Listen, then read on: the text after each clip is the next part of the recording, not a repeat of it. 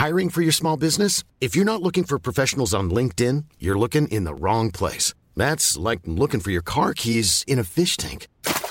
LinkedIn helps you hire professionals you can't find anywhere else, even those who aren't actively searching for a new job but might be open to the perfect role. In a given month, over 70% of LinkedIn users don't even visit other leading job sites. So start looking in the right place. With LinkedIn, you can hire professionals like a professional. Post your free job on linkedin.com/people slash people today.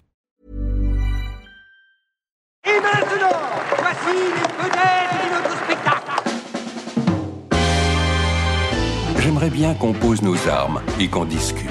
Bon, bah lui, il va me prendre la tête. Jack, je veux que vous me dessiniez comme une de vos françaises. Euh non, et c'est chouchou, je veux, pas la moche Zut, rezut et rezut derrière Ah, je vois, monsieur se fout de moi Monsieur fait d'ironie Mais où est-ce que vous vous croyez, merde? Au cirque?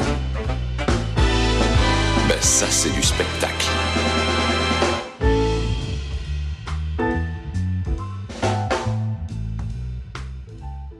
Vous aimez le cinéma Nous non plus. Bonjour, bonsoir à toutes et à tous. Eh ben dites donc, vous commencez pas à la sentir un peu la Camargue là?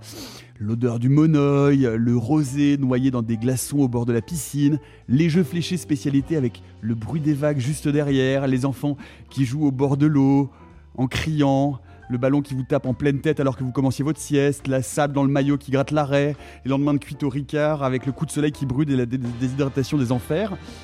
Ouais, tout compte fait, je pense que je vais plutôt passer mon été au ciné. Au moins, il fait frais et le popcorn est pas rance. Puis en plus, tout est réalisé sans trucage.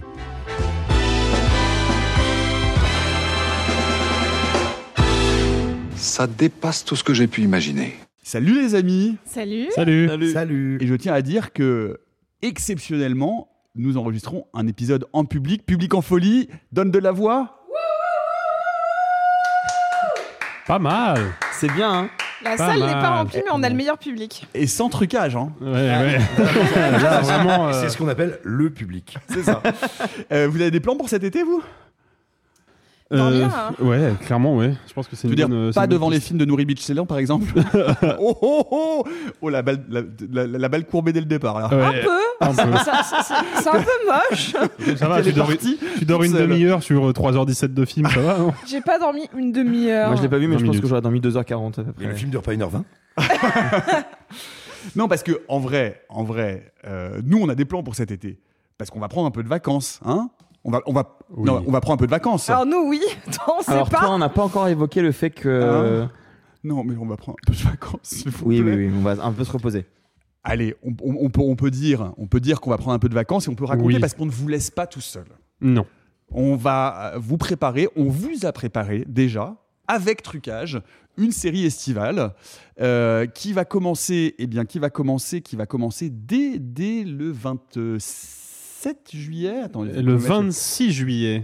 Ah oui, parce qu'on va, parce qu'on va diffuser le mercredi. Et oui, on diffusera le mercredi. donc, alors, je vais prendre le relais euh, là-dessus. Donc, en gros, on vous a concocté une petite saga de l'été. Je ne vous en dis pas plus. On préserve pour l'instant peut-être le cœur des, euh, des émissions, mais en tout cas, vous aurez toutes les semaines à compter du 26 juillet jusqu'à la fin août, euh, donc à raison d'un épisode le mercredi matin, bah vous aurez justement un épisode de cette saga de l'été. Et si vous voulez tout suivre, bah il faudra tout écouter, et comme ça, ça nous fera des super audiences. On peut, on peut dire un petit mot. Non, on peut dire un petit mot, on peut commencer. teaser un petit peu, parce qu'on Le- les a déjà enregistrés, on sait que ça va être euh, quelque Alors, chose. on, on peut dire déjà, on peut dire que le, le- le gros de cette saga de l'été, on l'a intitulé toute première fois. Voilà.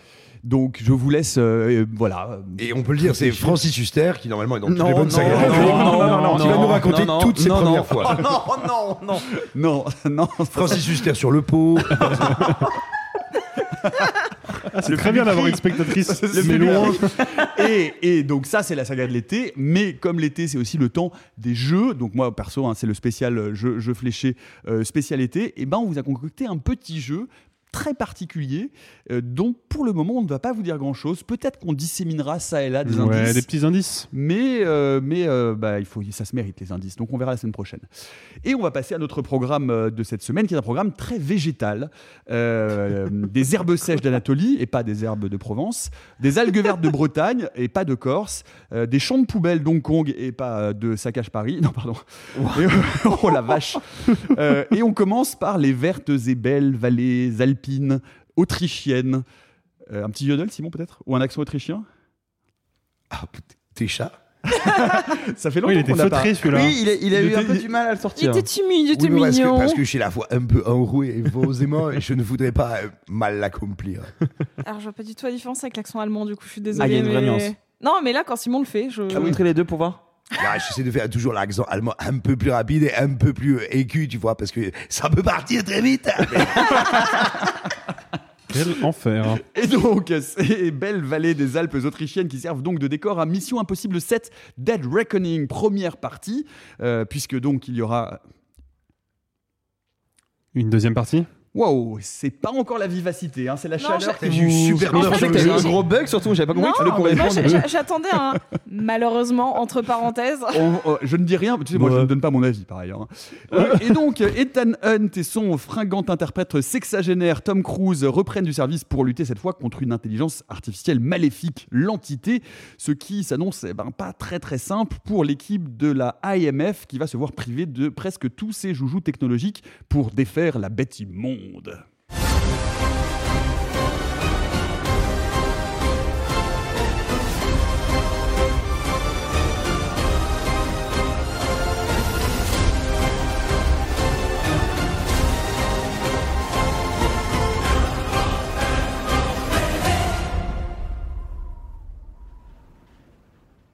Mission Impossible 7 Dead Reckoning, première partie de Christopher McQuarrie avec Tom Cruise, Elliot Well et la team euh, que l'on connaît depuis quelques films maintenant, euh, Simon Pegg, Ving Rhames évidemment et Rebecca euh, Ferguson. Alors, c'est vrai qu'on l'attendait beaucoup, c'était je crois l'un des films les plus attendus cette année par Oui. le grand public. Et pour toi, pour toi Arthur, meilleure franchise du cinéma d'action. Et ça Ah se ouais confirme. Ah oui, c'est bah- toi qui l'as écrit, hein. Bah, je, je- je te cite. Oui, oui, oui, oui. Euh, bah oui, et ça fait quand même quelques films que ça le prouve. Euh, en fait, Mission Impossible, c'est une, c'est une franchise un peu à part et un peu particulière parce que c'est au départ un film de Brian De Palma, qui est un film d'espionnage, alors réalisé parfaitement et assez exemplaire. Puis une suite de John Woo qui n'a absolument rien à voir, mais vraiment rien à voir. Et puis petit à petit, c'est une franchise qui va trouver son identité, et notamment par l'arrivée de McQuarrie après J.J. Abrams et Brad Bird, et euh, qui va de plus en plus essayer de mettre en avant les cascades de Tom Cruise, euh, et, et en fait tout simplement la figure de Tom Cruise. Et, euh, et c'est Pas seulement son épaule. non, le visage aussi, un peu le torse, et non, vraiment la figure de Tom Cruise. Et puis, c'est c'est quelque chose qu'on voyait vraiment beaucoup dans le dernier, qui est, je pense, on est un peu tous d'accord autour de cette table, l'un des meilleurs. Euh, Fallout. Ah, pas du tout, non.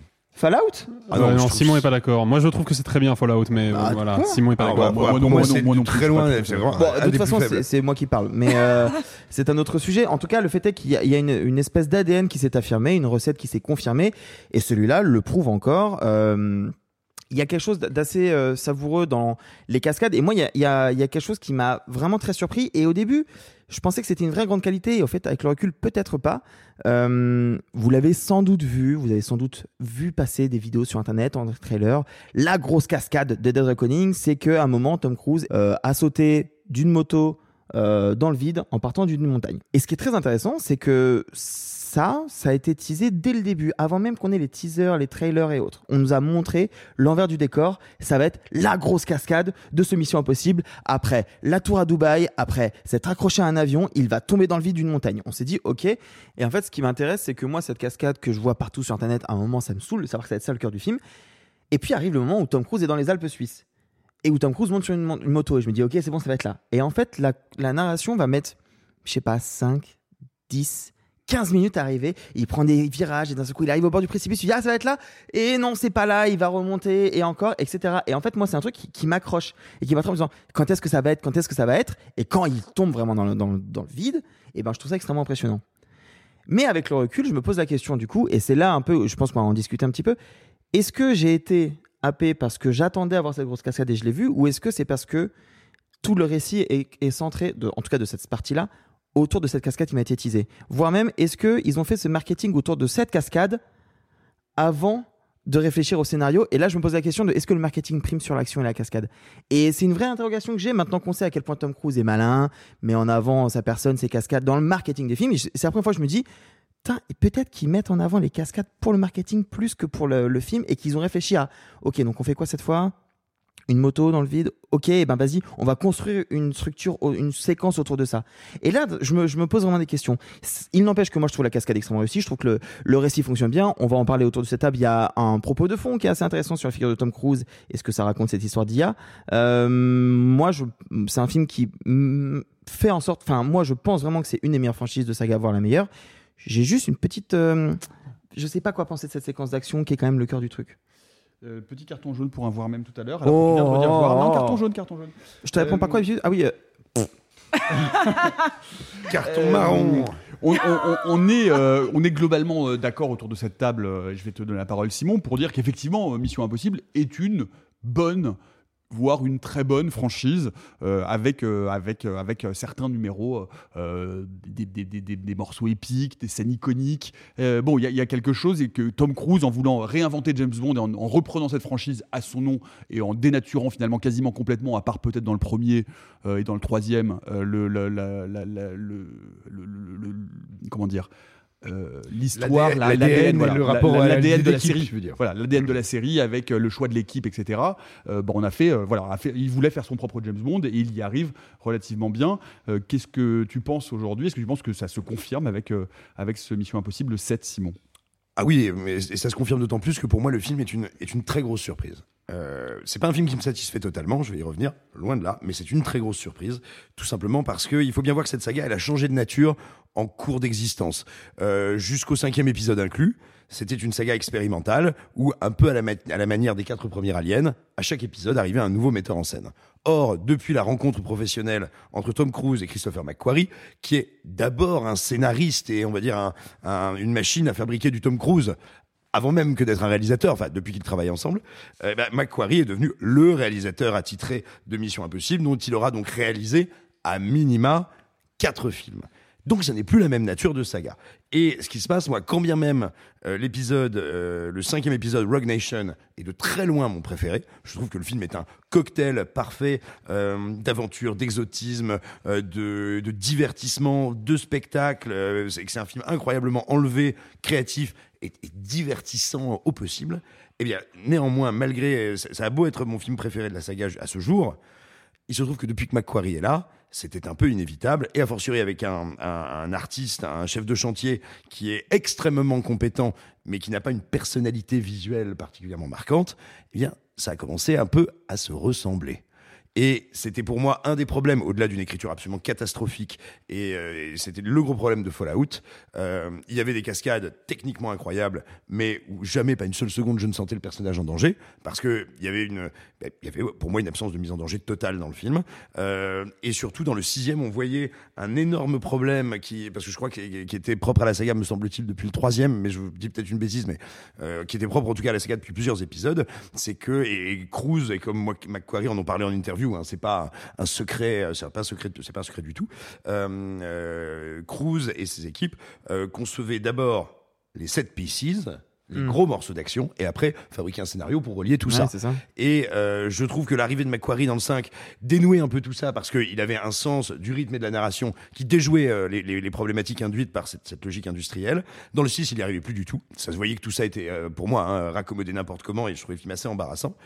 Et là, tout d'un coup, eh ben donc, je m'attends à avoir sans doute les mêmes qualités, les mêmes problèmes, de très belles cascades et, euh, et une narration strictement sans aucun intérêt, voire avec d'énormes soucis.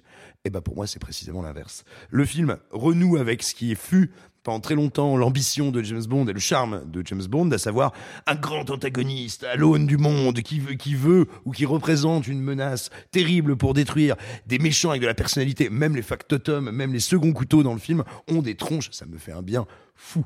Euh, je trouve que le film, qui dure quand même 2h43, euh, 2h43, je ne me suis pas ennuyé un seul instant. Il y a plein de problèmes. Je trouve pas que la construction soit parfaite, mais je trouve que le tempo et le rythme sont ex- excellemment maîtrisés. C'est très rare dans le cinéma de divertissement ou dans le cinéma de divertissement américain contemporain. Donc je, je suis assez admiratif de ça. Je trouve que euh, tu disais justement qu'il avait repris euh, Mission Impossible en en, en, en phagocytant l'ADN, ce qui est assez vrai dans le premier parce que son premier acte c'est quand même de tuer la recette de Mission Impossible, à savoir l'équipe. Quand Tom Cruise reprend Mission Impossible, c'est pour en tuer le concept. Sauf qu'au fil des années, au fil des épisodes, et notamment depuis euh, la, la jon- la jonction de J.J. Abrams, on s'est mis à refaire une équipe. Et là, dans celui-là, moi, je trouve que l'équipe est absolument incroyable. Aussi bien l'équipe des gentils que l'équipe des méchants. J'ai plaisir à les voir évoluer ensemble. Je crois à la manière dont ils interagissent et dont ils existent. Et donc, tout ça fait que c'est un film qui, pour moi, est extrêmement divertissant. Mais, et c'est mon grand mais, mais bon, comme je prends du plaisir, ça reste relatif et on va en parler après. Je trouve que l'essentiel des scènes d'action sont décevantes, voire très décevantes, souvent inégales, inégales techniquement. Et quand elles ne le sont pas, ce sont ou des redites de scènes récentes dans d'autres films ou des redites de la saga. Et donc ça, pour moi, c'est la surprise. Alors, de, de, de, de, de plus rien avoir à faire et rien à dire. Non, de rendre hommage à toute la saga parce que c'est c'est la conclusion en deux parties. euh, Alors, il a, il a dit que ce- ça l'était pas, peut-être pas. hein. Ça, il a dit qu'il était, euh, OK ça- pour reprendre. ouais. Bref, peu importe. Alors, je je vais rebondir euh, sur l'équipe et puis je vais, je vais donner la parole à Sophie euh, pour, le, pour le premier tour de table. Parce que moi, ce que je trouve quand même intéressant euh, et problématique, c'est que précisément, il reprend l'équipe, mais sauf que le- le- l'ADN de Mission Impossible, c'est que chaque membre de l'équipe a un pouvoir, un talent particulier. Là, qu'est-ce qu'ils font euh, Simon Pegg et Ving Rhames Je vais te dire, ce qui est terrible en fait, c'est que ces derniers Missions Impossibles de Christopher McQuarrie se brouillent tous dans ma mémoire. Parce qu'il a fallu que je revoie, et on en a parlé parce qu'on a vu le film cet après-midi avec Sophie, il a fallu que je cherche en me disant Ah oui, alors le Burj Khalifa c'est lequel? L'avion c'est lequel? Bah, Fallout, je m'en souvenais quasiment plus. Et tout se mélange. C'est-à-dire que ça, forme une sorte de bouillie de Mission Impossible où quand j'en sors, je trouve que j'ai passé plutôt un bon moment et que c'est plutôt une bonne scène d'action. Par exemple, ce que je retiens de Fallout que j'aime effectivement un peu moins, c'est euh, les combats très très très violents et très physiques, très bruts, avec un Henri Cavill qui tape, qui a Bien sûr, et muscle, sa Ouais, moustache. avec la scène des chiottes. Très, très cool. Et ça, c'était vraiment cool, mais je ne sais plus de quoi ça parle. Euh, par exemple, là, il y a un personnage qui revient, que j'avais complètement oublié, qui est The White Widow, euh, que j'avais effacé de ma mémoire Ah, qui était un des seuls trucs réussis du sixième. moi, je totalement. Bah, Et je vais te dire, je vais même dire un truc encore plus embarrassant, et on va en parler, euh, et je pense qu'on va en parler avec Sophie, c'est que moi, le personnage de Rebecca Ferguson, je l'avais oublié. C'est-à-dire que je ne savais plus qui c'était au début.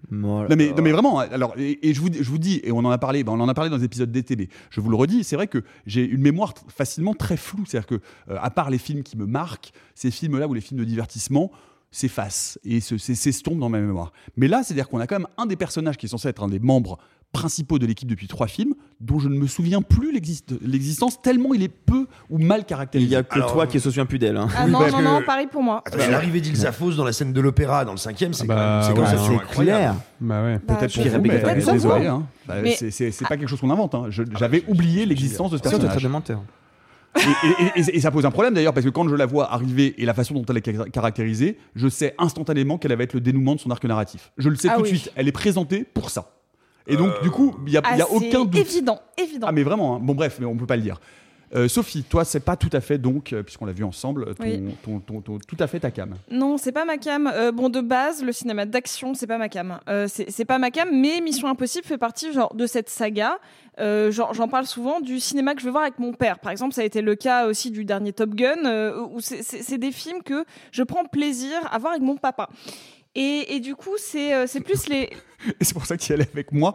Je sais pas du tout comment je dois pr- prendre ça. Non. Ça m'inquiète beaucoup. Non, pas du tout. Là, de toute manière, on allait le voir pour le podcast. Sinon, je les vois en VF avec du popcorn. Donc là, c'est un- une autre euh, quand, catégorie. quand elle t'a offert des Verters originales, tu l'as pris comment Vous êtes méchant.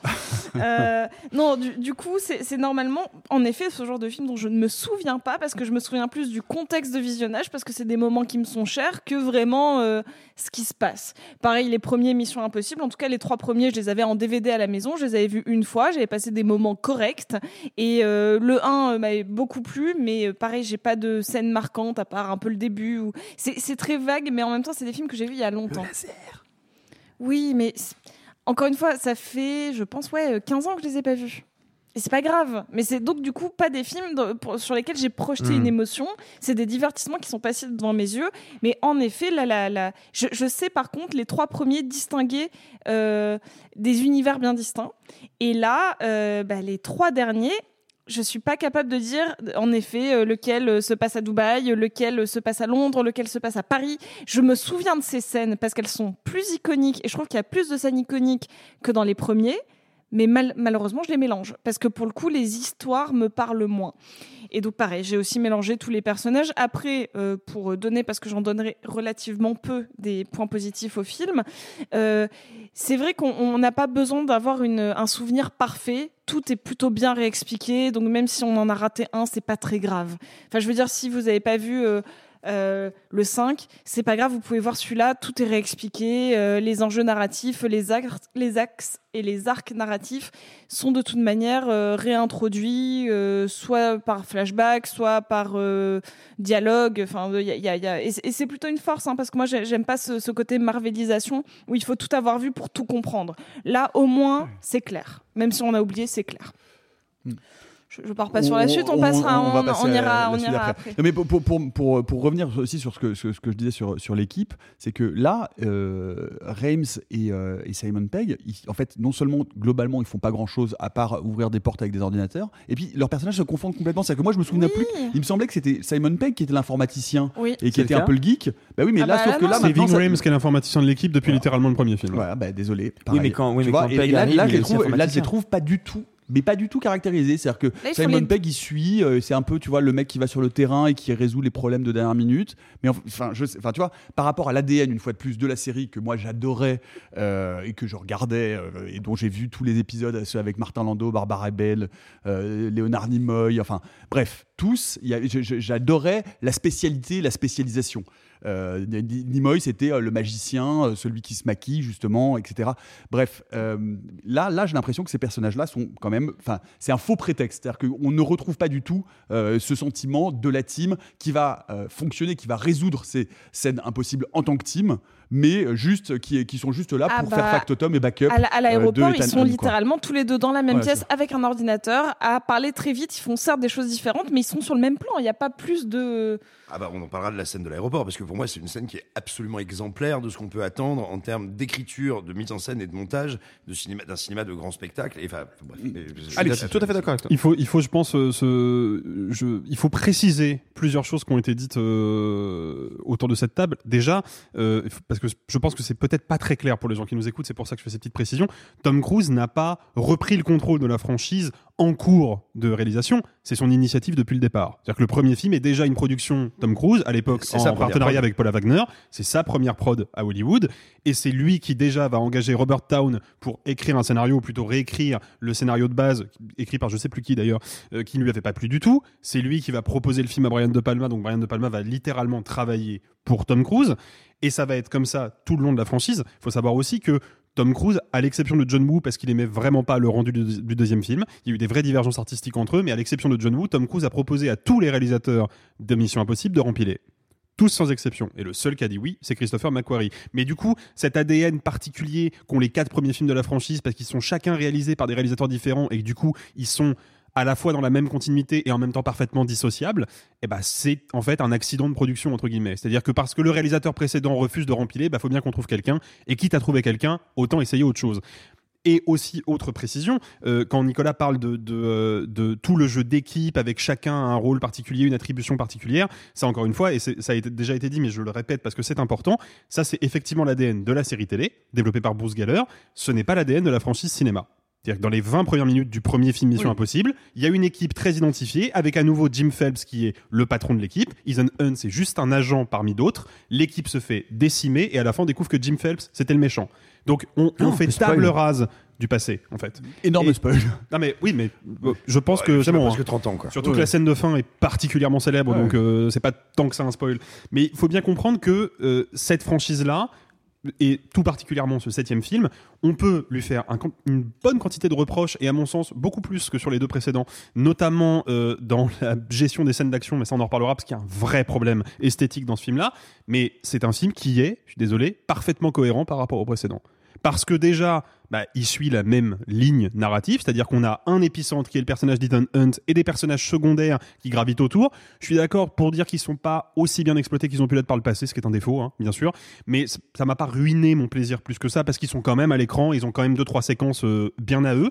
C'est aussi un projet cohérent parce que déjà avec le premier film, Tom Cruise se servait de cette franchise pour mettre en scène, mettre en abîme sa propre carrière d'acteur. Le premier film Mission Impossible, c'est littéralement un film sur Tom Cruise, qui n'est pas un acteur de film d'action, qui n'est pas identifié à 100% en tant que tel, et qui à la fin du film va devenir une action star. Et à partir de là, il déroule le tapis et il devient vraiment un acteur, cascadeur, il devient un corps de film d'action. Donc c'est depuis le début comme ça, et là, d'avoir un acteur qui appartient quand même à une, une on va dire une mouvance old school du cinéma et qui privilégie une fabrication old school sur les missions impossibles avec des cascades réelles, avec le moins d'effets numériques possible, mais ça encore on va en parler parce qu'il y a un problème là-dessus, euh, bah, c'est intelligent d'avoir un film qui nous montre Ethan Hunt affronter une intelligence artificielle. Ah bah c'est le sûr. duel entre l'organique et le numérique. Et je trouve ça intéressant. Et en plus, je trouve que politiquement, c'est peut-être le plus intéressant qu'on ait eu depuis un bon moment, parce qu'on sait quand même qu'il y a la grève des scénaristes, euh, dont Arthur reparlera peut-être plus Ouais. tard, euh, qui est en cours à Hollywood, qui est une grève historique. En partie, pas seulement pour ça, mais en partie, parce que les scénaristes commencent à avoir sérieusement peur que les plateformes et les studios, pour pondre des concepts à la chaîne, à un moment se tournent vers les intelligences artificielles et que potentiellement leur profession soit impactée par ça. Cool fact a crocodile can't stick out its tongue. Also, you can get health insurance for a month or just under a year in some states. United Healthcare short term insurance plans, underwritten by Golden Rule Insurance Company, offer flexible, budget friendly coverage for you. Learn more at uh1.com. Many of us have those stubborn pounds that seem impossible to lose, no matter how good we eat or how hard we work out. My solution is PlushCare. PlushCare is a leading telehealth provider with doctors who are there for you day and night to partner with you in your weight loss journey. They can prescribe FDA-approved weight loss medications like Wagovi and Zepbound for those who qualify. Plus, they accept most insurance plans. To get started, visit plushcare.com slash weight loss. That's plushcare.com slash weight loss. Alors, je vais t'arrêter deux secondes là-dessus, Alexis, parce que le film a commencé à être tourné et ça a été très compliqué à tourner à cause du Covid, puisqu'il a commencé à être tourné pré-Covid, que euh, le, le- le- le- le début de la préoccupation véritable sur la capacité de l'intelligence artificielle à devenir euh, son propre auteur ou à remplacer les auteurs, etc., c'est très récent. C'est avec Oui, les mais dernières j'ai pas dit que c'était conscientisé. Déjà, c'est Bah, pas- tu vois, c'est pas récent et- du tout. et je, je, C'est pas je récent, suis non. pas sûr. Non, je suis pas sûr qu'on en soit au point. Enfin, que cette lecture-là soit pas un peu sur les, les Alors, non, du attention parce que attendez, attendez. Non, mais- il y a, a trois ans. Alexis, Alexis Simon. d'abord. c'est pas du tout, du tout euh, exact. Je suis désolé, Nicolas, parce que les intelligences artificielles, le grand public, il en a vraiment conscience là récemment, parce qu'il y a ChatGPT, parce qu'il y a Midjourney, parce qu'il y a des intelligences artificielles avec lesquelles on peut nous-mêmes interagir facilement sur Internet. C'est une problématique qui effraie euh, le monde de l'art et le, le monde de l'artisanat de manière générale depuis littéralement des décennies. C'était déjà, ce problème-là était déjà au cœur de Terminator. Sauf que là, maintenant, Alors, c'est une. non, mais il faut pas confondre technologie et intelligence artificielle. C'est pas... Terminator, c'est de l'intelligence artificielle. C'est une intelligence artificielle qui C'est est devenue tellement Oui. intelligente qu'elle a décidé Ouais. d'éradiquer la race Et puis, humaine. et Donc, puis en euh, plus, n'oublions mais pas, que ça fait quand même quelques années que Netflix utilise des IA pour réfléchir à justement via des algorithmes à quelle série peut marcher ou Voilà. pas et à greenlighter des projets en fonction de ça. et du coup, à c'est- greenlighter et- des projets, mais aussi à annuler des séries parce que les prévisions que les par les IA sont sûr. pas bonnes. Donc, on est vraiment déjà depuis un moment, c'est hein. Tom Cruise contre les IA, mais en fait c'est Tom Cruise contre les plateformes en fait, ça. algorithmes. Ah non, c'est ah non, mais je- puis, de toute façon, le laisse si vous voulez. même hein, si c'est pas- conscient. un peu, c'est un peu Même si c'est pas mais conscient, le film sort maintenant. Pas du tout de toute façon, même involontairement, le film est à l'heure de son époque. Il sort maintenant. On me dit qu'un film est politique parce qu'il sort d'un contexte, c'est pas moi qui viens de dire l'inverse, bien sûr. Et attendez, et n'oublions pas que il y a donc quoi 5 6 ans quand Netflix arrive en France, c'est avec comme comme euh, slogan et comme manière de se vendre en disant avec nos algorithmes, nous devinons ce que vous voulez voir. Donc, ça s'appelle pas l'entité, ça s'appelle pas tout ce qu'on veut, mais bien sûr que si. Je veux dire. Ah, si, si. Et attends, moi, j'ai- quand je bossais sur écran large, on a écrit des dizaines d'articles là-dessus, et on avait des milliers de lecteurs qui s'engueulaient ou euh, soutenaient ou adoraient, ou adoraient- euh, ou adoraient ça. Donc ces questions-là, elles bouillonnent et elles se baladent dans tout ce qui a trait à la pop culture depuis une bonne décennie déjà. Sachant qu'on parle en plus d'une intelligence artificielle dont la principale aptitude, parce que pour en avoir des milliers d'autres, hein, la principale aptitude est de calculer des probabilités en permanence pour pouvoir prédire le futur immédiat de la meilleure des manières et du coup permettre aux méchants d'anticiper les mouvements et les actions de Tom Cruise. Donc on est quand même... Il y a, il y a beaucoup, beaucoup de parallèles. Il y a beaucoup de pistes d'interprétation. Néanmoins, Hein, c'est pour ça qu'il y a un jeu d'échecs à un moment. Ah, c'est subtil. non, on n'a pas dit que c'était subtil, on a dit que c'était pertinent. Néanmoins, euh, la question n'est pas là, en vérité. Parce que quand on va voir un film Mission Impossible, même si nous autres cinéphiles qui adorons décortiquer les films et essayer de voir s'il il se cache pas quelque chose derrière, euh, on va voir avant tout un Mission Impossible pour voir des cascades et pour voir des scènes d'action. Parce que c'est l'ADN de la franchise, en fait. Et Pour ce, voir Tom Cruise, depuis hein, le on va début. pas se mentir, Et pour hein. voir Tom Cruise. Et là, il y a un vrai problème. Et il y a un vrai problème, d'autant plus parce que quand on euh, souscrit à l'interprétation qui est la mienne, non seulement euh, esthétiquement ça pose un problème, mais en plus ça crée un paradoxe. C'est-à-dire que on a, comme je l'ai dit, un film qui nous montre à quel point l'humain doit ne- se méfier et ne pas se laisser endoctriner par des intelligences artificielles et comment on orchestre un duel entre le numérique et l'organique. Et on a donc cette fameuse cascade en moto qui nous a été vendue il y a déjà longtemps comme une cascade tournée sans aucun effet spécial. Et moi, je regarde la scène, et ok, la moto est vraie, Tom Cruise est vrai, le saut est vrai, il n'y a pas de problème. Mais tout le décor de montagne autour, il est numérique. Pourquoi? Bah, Tout simplement parce qu'ils ont construit une gigantesque rampe de lancement longue de 600 mètres. Il faut bien la supprimer, et si tu la supprimes, bah, il faut bien mettre quelque chose à la place pour pas laisser un vide. Et bah, du coup, ça fait que à l'œil, il se passe quelque chose de très bizarre, même si je sais que la cascade est réelle. Mon œil arrive plus à distinguer ce qui est réel et ce qui ne l'est pas. Et ça, vu le sujet du film, c'est quand même vraiment un gros alors- problème. Et c'était un problème déjà présent dans Rogue Nation avec la cascade sous l'eau où Tom Cruise était resté 6 minutes en apnée. Tu regardes la scène, t'as l'impression que tout est tourné sur fond vert. Tu, tu n'accroches pas au truc. Et c'était le cas dans le 6 aussi avec le saut en parachute euh, hyper dangereux depuis un avion de ligne. Bah, en fait, il te reste 15 secondes du saut en parachute au- authentique dans le montage final et le reste c'est du fond vert. Et ben là, pour moi, le problème il s'étend à la totalité du long métrage. Mais alors, c'est c'est rigolo parce que c'est pour le coup quelque chose dont on a beaucoup parlé, dont on a beaucoup débattu, et euh, notamment par exemple sur Indiana Jones et sur le problème que j'ai avec ces effets numériques et à la déréalisation de, euh, de ma perception justement de la nature des images et donc de la nature de ce qui nous est montré. On en a beaucoup parlé notamment sur Indiana Jones. Bah là, pour le coup, moi, sur moi, ça, ça marche. Ça marche. La scène du train, pour moi, c'est un anti-Indiana Jones total. Alors que parce que j'y crois du début. Ah, mais pas du tout. Ah bah, Ah, lorsqu'il du tout. lorsqu'il se couche, c'est hideux. Lorsqu'il- quand il se tous les couche, c'est moche, c'est hideux. infiniment moins laid que celle d'Indiana Jones où Ah, là pour le coup tu sens que tout, Ouais, est, moi aussi, tout hein. est sur fond vert le de-aging est dégueulasse le chapeau qui tient Mais vraiment je- moi je crois je crois aux cascades euh, et alors À la différence- zé- zé- zéro spoil c'est à dire que moi moi moi ce qui m'intéresse alors moi je j'étais pas au courant de, de ces trucs là donc moi je suis arrivé naïf je connaissais pas ce que tu disais Mm. Arthur sur le fait que tout avait leaké sur cette cascade là etc Ah non, non, c'est eux qui l'ont vendu. c'est oui, c'est bien sûr, c'est-à-dire l'aspect marketing du truc, marketé, alors je vais le dire différemment, mais euh, moi, c'est- finalement, effectivement, je la vois et en, en tout cas, je suis satisfait en tant que spectateur parce que je vois des cascades, parce que je vois des cascades physiques, parce que euh, les poursuites en voiture, elles sont réelles, que tout est, tout paraît réel et en tout cas, tout paraît réel. Donc, je ne sais pas exactement comment c'est fait, mais en tout cas, je l'achète comme étant euh, ça- ça- la, la suspension d'incrédulité fonctionne totalement, c'est-à-dire que je considère que les images que je vois sont des images réelles. Mais moi, celle qui m'excite le plus, et moi, la- le, seul point positif pour moi euh, du film, je, je passe pas un mauvais moment, mais bon, je trouve que le film, c'est, j'ai l'impression de voir un cliché sur pattes, j'ai l'impression de voir une parodie presque de Mission Impossible. Il était pas Mais censé ne bref, pas donner mais son avis, importe. lui?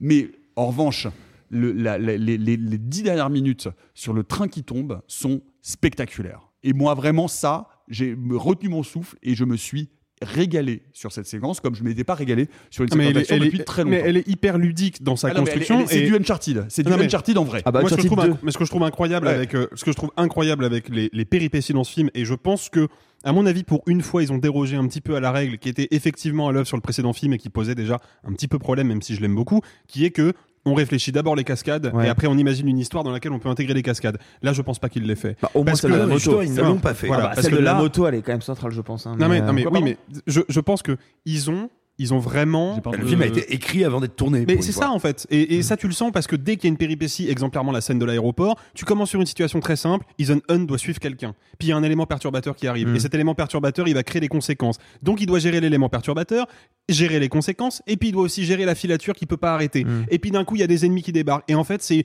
une suite de, de contraintes et une suite de problèmes qui font que la scène, qui était partie pour être une scène euh, intermédiaire, une presque une scène de transition, en fait, une étape Mm. obligée, devient un enjeu de ouf pendant 15 minutes. Et c'est ça avec toutes les péripéties et effectivement avec la scène du train. Et moi, je passe un super moment devant ces séquences-là parce que je vois tout- tous les enjeux qui se développent et je suis happé par le rythme et je suis happé par la tension. Mais ça n'enlève rien au fait que esthétiquement, ça pose un vrai problème, quoi. Non, mais il y a un truc intéressant par rapport à ce qu'a dit Simon tout à l'heure, et je voudrais revenir par rapport à ce que tu viens de dire, Alexis, c'est que, effectivement, Simon a dit tout à l'heure, euh, ça reprend des scènes qu'on a déjà vues ailleurs. Il faut quand même expliquer que, au départ, Dead Reckoning était donc en deux parties, censé être la conclusion de Mission Impossible. Et donc un film hommage. Pour faire l'hommage, donc effectivement, on va reprendre des scènes cultes, et on va faire quelque chose que les films avaient perdu depuis quelques temps, et notamment depuis Brad Bird, c'est que c'est un film d'espionnage. Et ce n'était plus le cas sur les précédentes Missions Impossibles. C'est-à-dire que c'était devenu des films où l'action primait sur euh, l'infiltration. C'était vraiment euh, des films de poursuite. c'est ça. Là, il y a une vraie notion d'espionnage, de filature, de, de, de- d'enquête, et, et je trouve que ça, ça apporte euh, vachement de, justement de crédit à, cette histoire-là qui semble beaucoup plus écrite que sur le précédent. Moi, j'aime beaucoup Fallout, mais c'est vrai que quand on y réfléchit, l'histoire en fait, elle a pas beaucoup de sens. Ah, on sait aucun. aucun. Euh, enfin, bah, pas aucun, mais elle a, a beaucoup moins.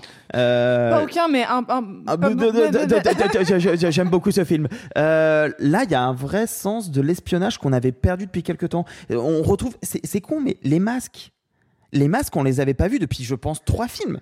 Donc, donc oui, forcément, et ben de fait, et ben les, les séquences Bah, d'action fi de l'ouverture de Mission Impossible Fallout qui tourne exclusivement autour du principe des masques. Mais euh, bon. Et de la scène centrale complètement foirée avec Cavill qui comprend pas euh, qu'en fait il est pas interrogé par les Ça, bonnes alors personnes. moi, ça fait partie Oui, des mais- trucs que je trouve Oui, non, ter- alors là, pour le coup, on reparle de suspension d'incrédulité. Genre, on vit dans un univers de Mission Impossible où il y a des masques. On est avec des espions qui connaissent ça par cœur. Et il n'y a aucun problème qu'à aucun moment, aucune personne ne questionne l'identité des gens qui sont en face d'eux, même quand ils changent de couleur d'yeux. Alors, là, là, genre, ça, mais vous êtes alors, tellement. si jamais tellement on joue sur les mots, de, si dans la on- raquette si on joue- immense. non, si on joue sur les mots, vous techniquement- de la gueule du monde en fait.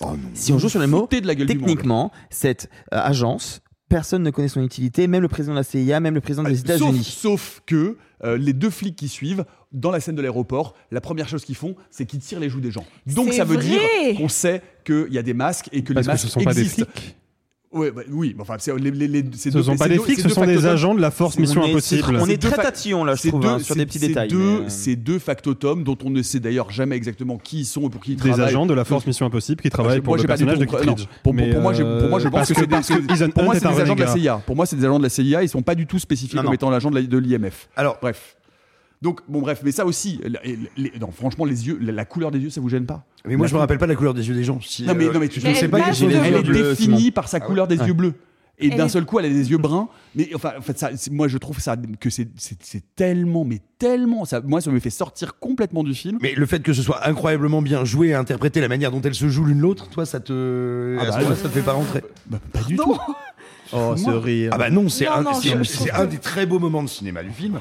Et justement, attends, et justement, moi, moi, je, je suis pas d'accord avec Alexis sur le problème, on pourrait dire presque philosophique sur la cohabitation entre numérique et euh, organique ou euh, tu vois cascade et, euh, et images euh, virtuelles, Euh, parce que pour moi le cinéma c'est tricher. Et je te dirais la Oui, meilleure mais preuve. c'est pas ce que dit, mais c'est pas ce que la franchise promet pas ça en fait. Mais- Donc moi on me promet un truc que j'ai pas, je suis désolé, c'est un problème. Après ça gêne ou ça gêne pas. Oui, mais regarde, regarde, justement, Nico, euh, Nico par exemple, n'y a vu que du feu.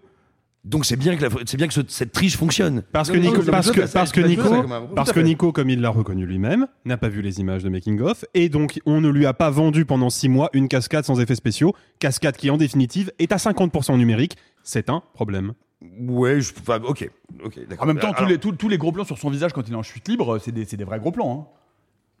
Alors, je veux dire, ah, non, mais oui, ça, oui. a été filmé pendant la cascade. Je veux dire, Alors, c'est- on, n'a pas ça- mis- on lui a pas mis un ventilateur devant le visage. Ça, quoi. je suis bien d'accord. Je parle vraiment du saut en fait. Alors- je le vois sauter sur un décor qui n'existe pas. C'est quand même, qu'on- c'est quand même un se tape sur des moi, détails pour moi, c'est non, moi, moi, par contre, non. je- en revanche, Moi, ça je dirais très sincèrement, ça me gêne pas du tout. hein. C'est vraiment, le truc qui me gêne le moins dans les, dans, dans, dans le, dans les doublures numériques, justement. Reparlons d'Indiana Jones, quoi. Franchement. Bah, Reparlons de la euh, poursuite en tuk en tuk-tuk gênante avec le visage incrusté.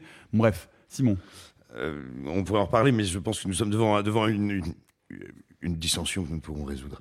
Euh, non, mais en revanche, moi, ce qui m'intéresse, ce qui me pose problème avec les scènes d'action de ce film, euh, j'ai le sentiment, j'ai l'impression, alors que ça n'est pas vrai pourtant, qu'elles ne sont pas faites par quel- elles sont faites par un très bon technicien qui n'a pas grand-chose à me dire en matière d'action. Pourquoi? J'ai cette ouverture dans le désert où Dieu merci, contrairement à la fausse bonne idée de Brad Bird avec sa poursuite euh, dans le, la tempête de sable où je ne voyais rien, donc je n'avais rien à battre de ce qui se passait. Là, je vois, mais je ne, mais on ne me distingue pas les différents personnages. Je comprends pas comment un réalisateur d'action peut foirer ça. Euh, ensuite, j'ai cette poursuite à Rome. Je suis d'accord avec ça, Maria. J'ai j'ai cette poursuite à Rome.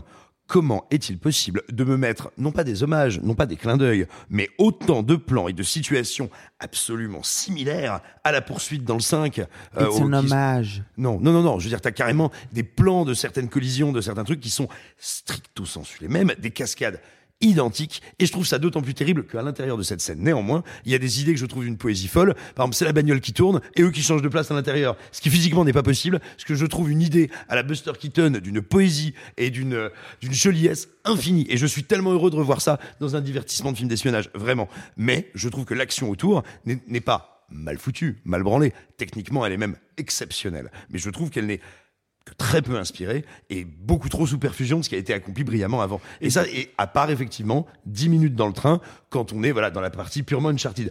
Mais avant cette fin, partie, elle est folle. Ouah, mais avant la partie 10 Uncharted, C'est pas 10 minutes. mais avant la partie la- Uncharted sur fin. le toit, Ouais. sur le toit, moi c'est très compliqué. Mais c'est très intéressant que tu parles, euh, parce que ça va nous permettre d'aborder euh, l'éléphant euh, dans la pièce.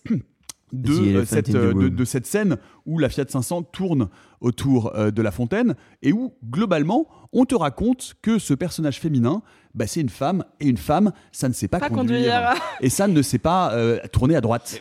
et non, non, mais non, on va parler. Est-ce qu'on peut parler, Alors- Sophie, du personnage féminin qui Ouais. est un problème majeur, mais majeur de ce film? Moi, sincèrement, en 2023, écrire un personnage féminin aussi mal et je, je- je n'avais pas vu de film aussi misogyne, sincèrement, aussi misogyne depuis des années, qui ne soit pas un film des années On en, 50. on en Encore une reparlera fois, avec Limbo tout à l'heure. Bah, Et euh, encore une fois, t'as pas vu Fast X. Hein.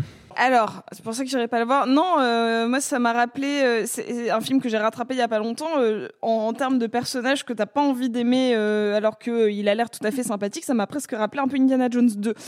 Euh, C'est-à-dire que c'est un personnage com- complètement fonction. Pendant tout le film, j'avais une phrase en tête qui était genre mais s'il te plaît arrête d'être une demoiselle en détresse, ça me saoule. En fait, la première fois qu'elle est caractérisée dans cette scène d'aéroport, à mon avis vous reviendrez dessus parce qu'en effet elle a, elle a pas mal de qualités, mais la première fois qu'on la caractérise c'est par une, une espèce de faux flirt. Euh, directement, moi il y a cette espèce de, de, de de palpage là de la part de Tom Cruise qui la prend par les hanches. Donc évidemment c'est une voleuse. Donc forcément il faut qu'il y ait contact physique. Il faut qu'elle puisse remplacer un truc par un briquet. Soit. Mais malgré tout elle est caractérisée par un flirt et une, inter- une interaction euh, sensuelle avec un mec. Et déjà je, je- faux. Peu importe c'est comme ça qu'elle est mais non et c'est pas le, nombre de clichés à la seconde dans, sa- dans la présentation de ce personnage, la caractérisation de ce Simon, personnage est délirant. moi je, je veux pas je veux pas aller plus loin mais la elle est clairement voleuse piquante dont on ne sait pas trop, ah, filmée dans un petit flou. Elle- non mais c'est honteux. elle passe son temps à être à, à prendre des mauvaises décisions de manière complètement irrationnelle. C'est-à-dire que vraiment il y a une scène où tu as Tom Cruise qui va qui lui la regarde, il lui a prouvé 40 fois qu'il pouvait lui enfin qu'elle pouvait lui faire confiance. Il lui dit fais-moi confiance, genre je te sauve une fois, deux fois, trois fois, la quatrième fois c'est bon, tu peux avoir confiance, genre je t'ai sauvé de l'ambassade, je t'ai sauvé dans la voiture, je t'ai sauvé à l'aéroport. Genre vraiment, il lui a montré, il lui a dit regarde, tu peux me, me trust, vraiment, vas-y, euh, je suis fiable. Et là euh, dans la boîte de nuit, euh, enfin dans cette espèce de dans le de- palais, des- dans, le palais, dans le palais ducal de Venise. Voilà. Euh, vraiment, il la regarde et il dit à, euh, à Rebecca Ferguson Toi, tu cours, toi, tu bouges pas. Qu'est-ce qu'elle fait? Elle court tout le temps. Et elle s'enfuit. tout- elle que la seule chose qu'elle fait pendant la moitié du film, C'est s'enfuir. Et alors, que le mec lui a sauvé la peau 15 fois. C'est ça. Et vraiment. Oh là là, ces foutues femmes qui font pas ce que Tom Cruise veut. Mais t'es, t'es- Non, mais t'es quoi sérieux non, mais, non, mais, t'es- non, mais franchement, tu le fais exprès quoi. mais je trouve- je- genre, je genre, trouve le, genre damsel en distress en permanence et la, la, la nana, euh, et enfin, c'est, c'est La, la- ahurissant. la meuf, on la caractérise quand même pendant tout le film comme une nana qui sait tout ouvrir, genre peut- qui peut se démenoter avec une, une, une- un, un trombone. trombone, euh, qui tout ça. Le seul truc qu'on lui demande de faire dans le film, c'est d'ouvrir une porte de train. Et vraiment, elle fait ah bah c'est pas possible. Ah bah, Et elle ne fait rien. Elle fait rien. Et elle attend. elle ne fait Et elle attend que Tom Cruise vienne lui ouvrir la porte. Elle ne fait rien. Elle Et- s'enfuit et elle ne fait rien. Elle ne sait rien faire. On la caractérise vraiment comme ah là là, on rigole parce que les femmes ça ne sait pas conduire. On est en 2023. hein. Alors soyons c'est quand même très compliqué. hein. par contre, c'est quand même très très compliqué. Ah il mais faut si, c'est complètement possible de dire ça. il faut être honnête intellectuellement. Savoir conduire et savoir euh, conduire dans une course poursuite, c'est pas la même chose. Son personnage est caractérisé de manière à ce que ce soit incohérent qu'elle sache faire ça. Elle nous est présentée comme une pickpocket. Une pickpocket, ça sait pas conduire une bagnole dans les rues de Rome à Pardon, 300 Attends. km what, what, what, what, what, what, what? What? Attends, la, la scène, la scène autour de la fontaine, vraiment, elle fait des tours, et c'est vraiment, c'est vraiment un gag, hein. on rigole, parce qu'elle fait des tours en rond, elle lui dit, non, tourne à droite, genre, tu sais pas tourner ton volant à droite, genre, tu sais, enfin, c'est. Elle est pickpocket, elle a honteux, réussi quoi. à changer genre au moins 7 ou 8 fois d'identité. Vous allez me dire qu'elle a jamais pris une caisse? Genre franchement. Non, non, non, mais son personnage, son personnage est caractérisé. Attendez, vous pouvez pas nous mais dire, comme, il y a 10 mais minutes. Comme un, comme un, un- un personnage d'il y, a- enfin, d'il y a 50 ans. Enfin, moi, je trouve ça hallucinant d'aussi mal écrire un personnage. pouvez que pas ça. nous dire, Elle est nulle, elle a aucun talent, elle ne sait rien Elle faire Anne, et elle, subit le film de A à Z. Et il faut la sauver tout le temps. Voilà, c'est ça du début à la fin du film. Elle n'a jamais une seule action, elle ne prend jamais une seule décision. Enfin, c'est, mais vraiment, hein, moi, je suis outré. Le seul par truc qu'elle fait, c'est soit elle se fait piéger, soit elle, euh, elle, elle ne. Genre, elle, ne, elle, elle prend soit les mauvaises décisions, soit elle se fait piéger, soit elle est à sauver. euh, Soit elle réussit à arnaquer euh, le président de l'AI- la- la- l'AIMF L'AIF Non, c'est quoi? Parce qu'on lui a pré- L'IMF, Impossible Mission Force. pa- Ouais. Parce qu'on lui a mâché littéralement tout le travail, travail. et qu'elle oublie de mettre des lentilles. Et, qu'elle- et- et la seule chose qu'elle fait, c'est prendre des trucs dans les poches. Voilà, c'est tout. C'est- ce sera la seule action qu'elle va réaliser de tout le truc. Elle, elle bouscule, elle, elle, elle, elle est pickpocket.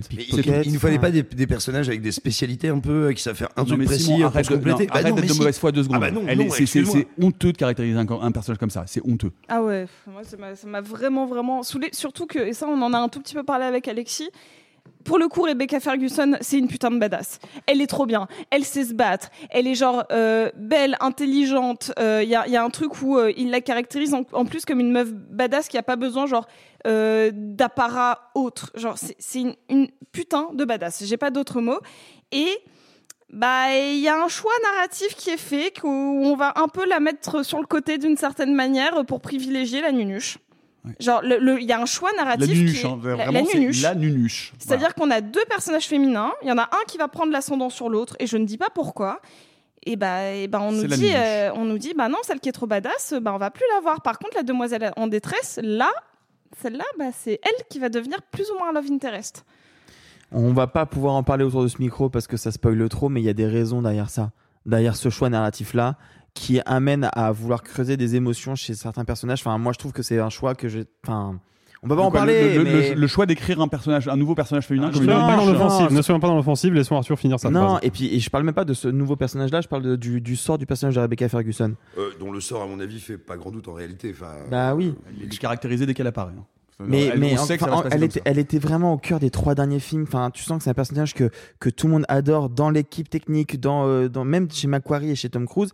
Je pense qu'il y a une idée de vous. Enfin, non, mais en fait, on pas dans en le parler, on va pas en parler, mais moi, je vous trouve. euh, j'entends ce que vous dites sur le côté euh, nunuche du personnage euh, joué par Ellie Atwell. Je suis pas forcément d'accord, mais j'entends. Par contre, je vous trouve dur sur Rebecca Ferguson parce que je pense que vous prêtez des mauvaises intentions euh, là-dessus à, Non à mais c'est surtout que moi, je, je- je- il faut aussi, je ferai une petite précision là-dessus et c'est, ce sera mon mot de la fin. Mais il y a deux trucs qui me frappent dans ce film, c'est que donc comme je l'ai dit, Tom Cruise n'était pas du tout satisfait de Mission Impossible 2, qu'il considère comme le plus mauvais de la franchise. C'est pour ça qu'il a pas voulu remplir avec John Woo. Il faut savoir aussi qu'il y a eu une grosse dissension artistique avec Brian De Palma sur le climax du premier film, qui est donc une, une scène d'action sur un toit de TGV que De Palma tenait absolument à faire et qui est, très cartoonesque, très délirante, que moi j'aime beaucoup. Mais Tom Cruise avait un gros problème avec cette scène et il a fini par lâcher du lest parce que De Palma est très têtu. Il lui dit ok bon on fait ta scène. Et ça a toujours été un regret pour Tom Cruise. Il aime pas la fin du premier film. Je constate que la relation entre Tom Cruise et Hayley Atwell est une sorte de relecture cette fois-ci avec l'ascendant de Tom Cruise et le contrôle direct euh, de la relation euh, romantique à l'eau de rose, cucul à praline du deuxième film Ah non, avec. Sandy Newton. Mm. Et je constate que la scène d'action finale sur le train, dans ses enjeux, mais vraiment, littéralement, est une relecture de la scène d'action du premier film. Je vous dis, c'est un hommage à toute la saga. Non, mais je pense que c'est pas un hommage. Et ça, c'est pareil, c'est un truc qui mériterait d'être creusé, mais on va pas le creuser ici, et qui, moi, me gêne aussi un petit peu. Je pense que Tom Cruise, maintenant que il est Tom Cruise, la plus grosse star du cinéma d'action hollywoodien, eh ben, il répare un peu le passé. Et je pense que ces Mm. deux scènes-là qui le dérangent, enfin, ces deux trucs-là qui le dérangent dans leur exécution, dans leur manière de faire, et surtout, je pense, pour l'image que ça donne de lui à l'instant T, eh ben, il va les réorchestrer et les refaire à sa sauce. Moi, je pense surtout que l'axe euh, Tom Cruise, Sandy Newton du deuxième film, il aurait mieux fait de ne pas le, revenir, le faire revenir, Mm. parce que c'est vraiment un moment embarrassant, hein, cette partie-là du, du deuxième film. Mais voilà, je pense qu'il y, a- il y a une volonté aussi euh, presque postmoderne chez lui de d'essayer de corriger un peu le passé, ce qui moi toujours un truc qui me, qui me gêne un peu. Euh, Est-ce qu'on peut très rapidement, pour euh, souligner un peu le trait, parler de l'autre personnage féminin qui est la méchante française, qui est là aussi, ni fait ni à faire, ni caractérisée. Mais ça, c'est un personnage qui a, bondien. qui a- qui a- qui a- qui a Ouais, trois lignes de dialogue et demi. Mais bien sûr, évidemment, c'est un personnage bondien, c'est un archétype. Donc après, si vous n'avez pas l'archétype, c'est pas grave. C'est mercenaire main qui mutique, est caractérisé visuellement, qui est qui est une entité visuelle dans le film et qui est un personnage que tu aimes voir, qui a du caractère, qui est mais bon, euh, qui Pomme pas- en Bah, bah oui, mais Pomme Clémentieff qu'on connaît comme Mantis, alors qu'en fait c'est une vraie artiste art martial et qu'on voit enfin faire ses propres cascades et ses propres bastons, ça fait plaisir, tu vois. Après alors, trois Gardiens de la Galaxie et deux excuse-moi- Avengers. Excuse- Excuse-moi, la, la scène de baston euh, dans le couloir qui aurait pu être super est certainement peut-être la plus mal filmée de tout le film. Enfin, la, la- la- la scène Oui, de je suis d'accord, c'est pas la- deux meilleure. Elle est hyper Mais mal c'est pas au filmée. bout d'un moment. C'est un, film d'action qu'on va voir parce qu'il y a de l'action dedans et parce qu'il y a des codes du cinéma d'action qu'on retrouve et qui nous rassemblent. Bah, parmi ces codes, il y a effectivement des archétypes, il y a des étapes obligées qui peut-être vous paraissent désuètes, mais je suis désolé, ce personnage-là, dans l'absolu, il est pas très bien écrit. Je suis d'accord. Mhm. Dans un film d'action, il est exactement à sa place et il remplit exactement sa fonction. Le personnage de Vanessa Kirby est aussi un personnage de, de- enfin, féminin archétypal qui correspond à plein d'archétypes du cinéma, non pas d'action, pardon, d'espionnage des années 60, mais qui est aussi assez loin d'être une nunuche. Enfin, je veux dire, on est, on est Mais pas elle, elle me gêne pas. Hein. Non, non, elle, elle est plutôt bien, elle est plutôt bien Elle est écrite, plutôt super, enfin, il n'y a, hein. pas de, y a pas de souci. Pas de souci là-dessus. Et, et- et- mais, c'est mais c'est ce que vous dites en fait. Bah, Bah, on- de dire qu'il y a un personnage qui est le nouveau personnage féminin qui est vraiment pour le coup très mal caractérisée et qui est littéralement une demoiselle Non, c'est juste de, c'est de dire que est plutôt bien écrit le personnage qui est lui aussi un archétype assez grossier et assez désuet, a- celui de la femme blonde, platine, un peu vénéneuse, un peu vénale, qu'on retrouve dans un James Bond sur deux depuis les années 60. Donc si le per- en fait si le Mais- personnage de Pomme Clémentieff vous pose problème, celui de Mais Vanessa il me Kirby pose- devrait vous titiller un peu. Mais alors moi il me pose pas particulièrement de problème hein, celui de Pomme Clémentieff. Merci. Je, je le trouve. En fait, je te dis, il y a une ligne de, de dialogue qui me gêne dans ce film-là, mais c'est une, c'est un arc narratif qui me gêne. C'est pas elle qui me ouais. gêne. C'est juste le, hé, j'ai prédit que t'allais me trahir. Bah, euh, je, je, je trouve que ça tombe comme ça, un cheveu sur la soupe. C'est pas elle qui me gêne. C'est une phrase qui me Je gêne. trouve que c'est un peu grossier. Euh, non, et puis on, peut- on peut dire, on peut dire que globalement c'est un film particulièrement euh, azimuté. Ah ouais Azimut. Moi- non, moi- mais en moi- fait, l'azimut, c'est en fait, moi, j'adore. J'avais, alors, je sais pas si vous en souvenez, la scène de sous-marin qui est géniale, la première scène, la scène d'ouverture La scène- est la super. scène d'ouverture est trop bien. Et à un moment donné, il, dé- il déroule un certain nombre de mots. Et il y a un mot qui termine en wet, en air, chou- euh, air mouette, air chouette. Je, sais- je ne sais pas ce que c'est que ce mot. Je me suis dit, j'avais le retenir. Et du coup, j'ai retenu azimut. Vous savez ce que c'est que l'azimut? Bah oui. Euh, Bah je suis pas sûr. Alors, j'aimerais un petit. Ding ding ding. L'azimut, Simon? C'est l'horizon, c'est l'autre. le- Non. Ah, Bon, eh ben, je sais pas ce que c'est que l'azimut. L'azimut, c'est un terme d'astronomie qui désigne l'angle formé par le plan vertical d'un astre et le plan méridien du point d'observation. C'est Ah très waouh, précis. mais C'est bien ce que je dis. Ouais, grosso modo, c'est l'horizon. Et tu peux re- redire la phrase dans laquelle t'as as intégré ce mot J'ai dit que c'est un film complètement azimuté. Waouh. Ça Azimuté, c'est. pas- Expression un peu hein. Expression un peu désuète. Un peu désuète. moi, hein. j'aime bien l'azimuté. Ouais, azimuté, déglingo. Un peu. Eh bien donc, euh, c'était Mission vachement très impossible de Christopher McCliché. Avec... Pardon, c'est pas ça? Ah, avec Tom Cruise, Ellie Atwell et euh, Simon Pegg, Ving Rhames, Rebecca Ferguson. Et vous êtes plutôt Ethan Hunt ou Jean-Michel Chasse? Oh, elle est bien. Oh. Euh, Non. Ah, moi, j'aime bien, des deux. Vous êtes Étienne Chasse. Voilà, c'est, c'est- on Mais devait traduire son prénom, c'est- Étienne Chasse c'est- quand même. hein. c'est- C'est mon goût pour les prénoms composés. Et vous êtes plutôt Mission Impossible Ouais, ça va, c'est bon, je m'en occupe, je descends à la poubelle. J'hésite les combien, genre Il en a une troisième, attends. Vous pouvez nous dire ça euh, euh, sur nos résalz sociales. Et d'ailleurs, vous savez combien il y a de T euh, dans Mission Impossible? Non. 236.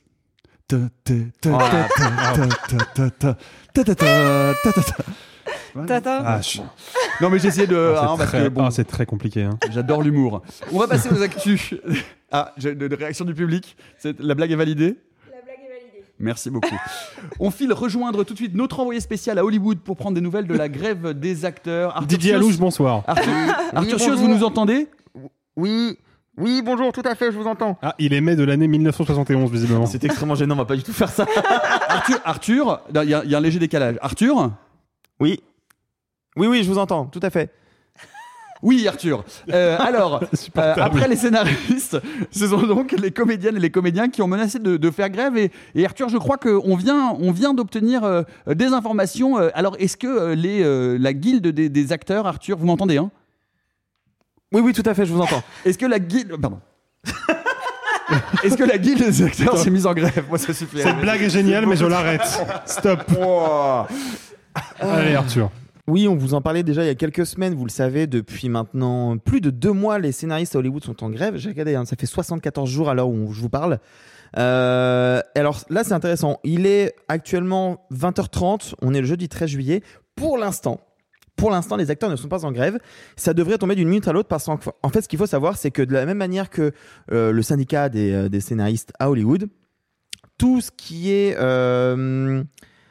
euh, j'allais dire acteur, mais en fait ça dépasse largement ça. C'est le SAG AFTRA. Donc c'est, alors je vous le dis en anglais, désolé, hein, c'est le Screen Actors Guild American Federation of Television and Radio Artists. Ça comprend les acteurs, les danseurs, les DJ, les marionnettistes, désolé Sophie, les euh, Oh non, pas les marionnettistes, non. les, art- les recording artists, je sais pas comment on pourrait traduire ça, les personnes qui bossent dans les studios, euh, les les, les recording artists, c'est les. Les ingé sons. Ouais, peut-être les ingé sons. Non, je pense que vraiment. Les- moi, je plutôt pense les que c'est les, les chanteurs les ou les voix. voix de radio. ouais. Les chanteuses et les chanteurs, les cascadeurs, les casca- euh, cascadeuses, euh, les doubleurs et euh, d'autres professionnels des médias. Donc ça concerne énormément de personnes. Il y a 160 000 personnes qui sont affiliées à ce syndicat à Hollywood. C'est énorme. Et donc, de la même manière que les scénaristes, début juin, euh, le, contrat, les contrats devaient être renégociés. On essaye de faire pousser pour euh, avoir une des améliorations. Euh, en face, ça refuse. Hollywood refuse. Enfin, les grands studios ne veulent pas jouer le jeu. En l'occurrence, ils ne demandent pas forcément grand-chose. Mais encore une fois, c'est toujours rattaché aux IA, aux plateformes et à une question de salaire. Ils demandent à avoir un salaire minimum qui est augmenté avoir des revenus résiduels liés aux plateformes de streaming et avoir des meilleures conditions de travail. C'est pas grand chose.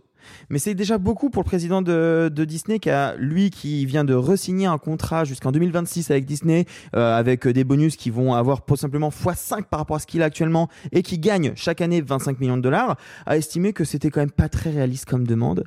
Eh bien, spoiler, euh, du coup, euh, les demandes ne sont pas euh, écoutées et il y a une menace de grève. Menace de grève, faut bien entendre.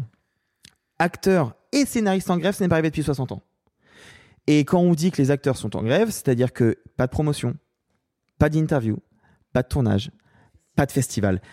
Or, là, on est début, on est mi-juillet. Si jamais ça dure, comme c'est en train de durer pour les scénaristes plus de deux mois, ça veut dire que le Festival de Venise, le Festival de Deauville aussi d'une certaine manière, mais le Festival de, de, Toronto, des gros festivals, pourraient ne pas avoir leurs acteurs qui viennent promouvoir des films qui vont Mhm. être aux Oscars par la suite.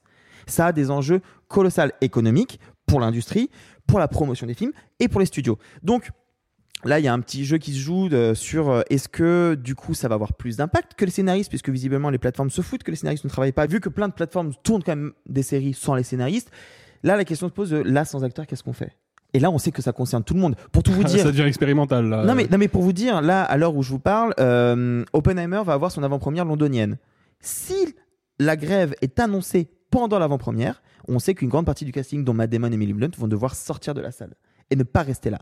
Et que heureusement que les deux plus gros films de l'été, Oppenheimer et Barbie, ont eu leur grande campagne marketing euh, en Europe et euh, aux États-Unis et en Amérique. Mais en fait, dans plein de marchés, ça va changer la donne et c'est très compliqué ce qui se passe et on ne sait pas ce qui va se passer. Et encore une fois, je pense, je pense qu'il y a plein de gens en France qui regardent ça avec une petite envie en disant putain, c'est censé être nous, les pays des syndicats et des grèves.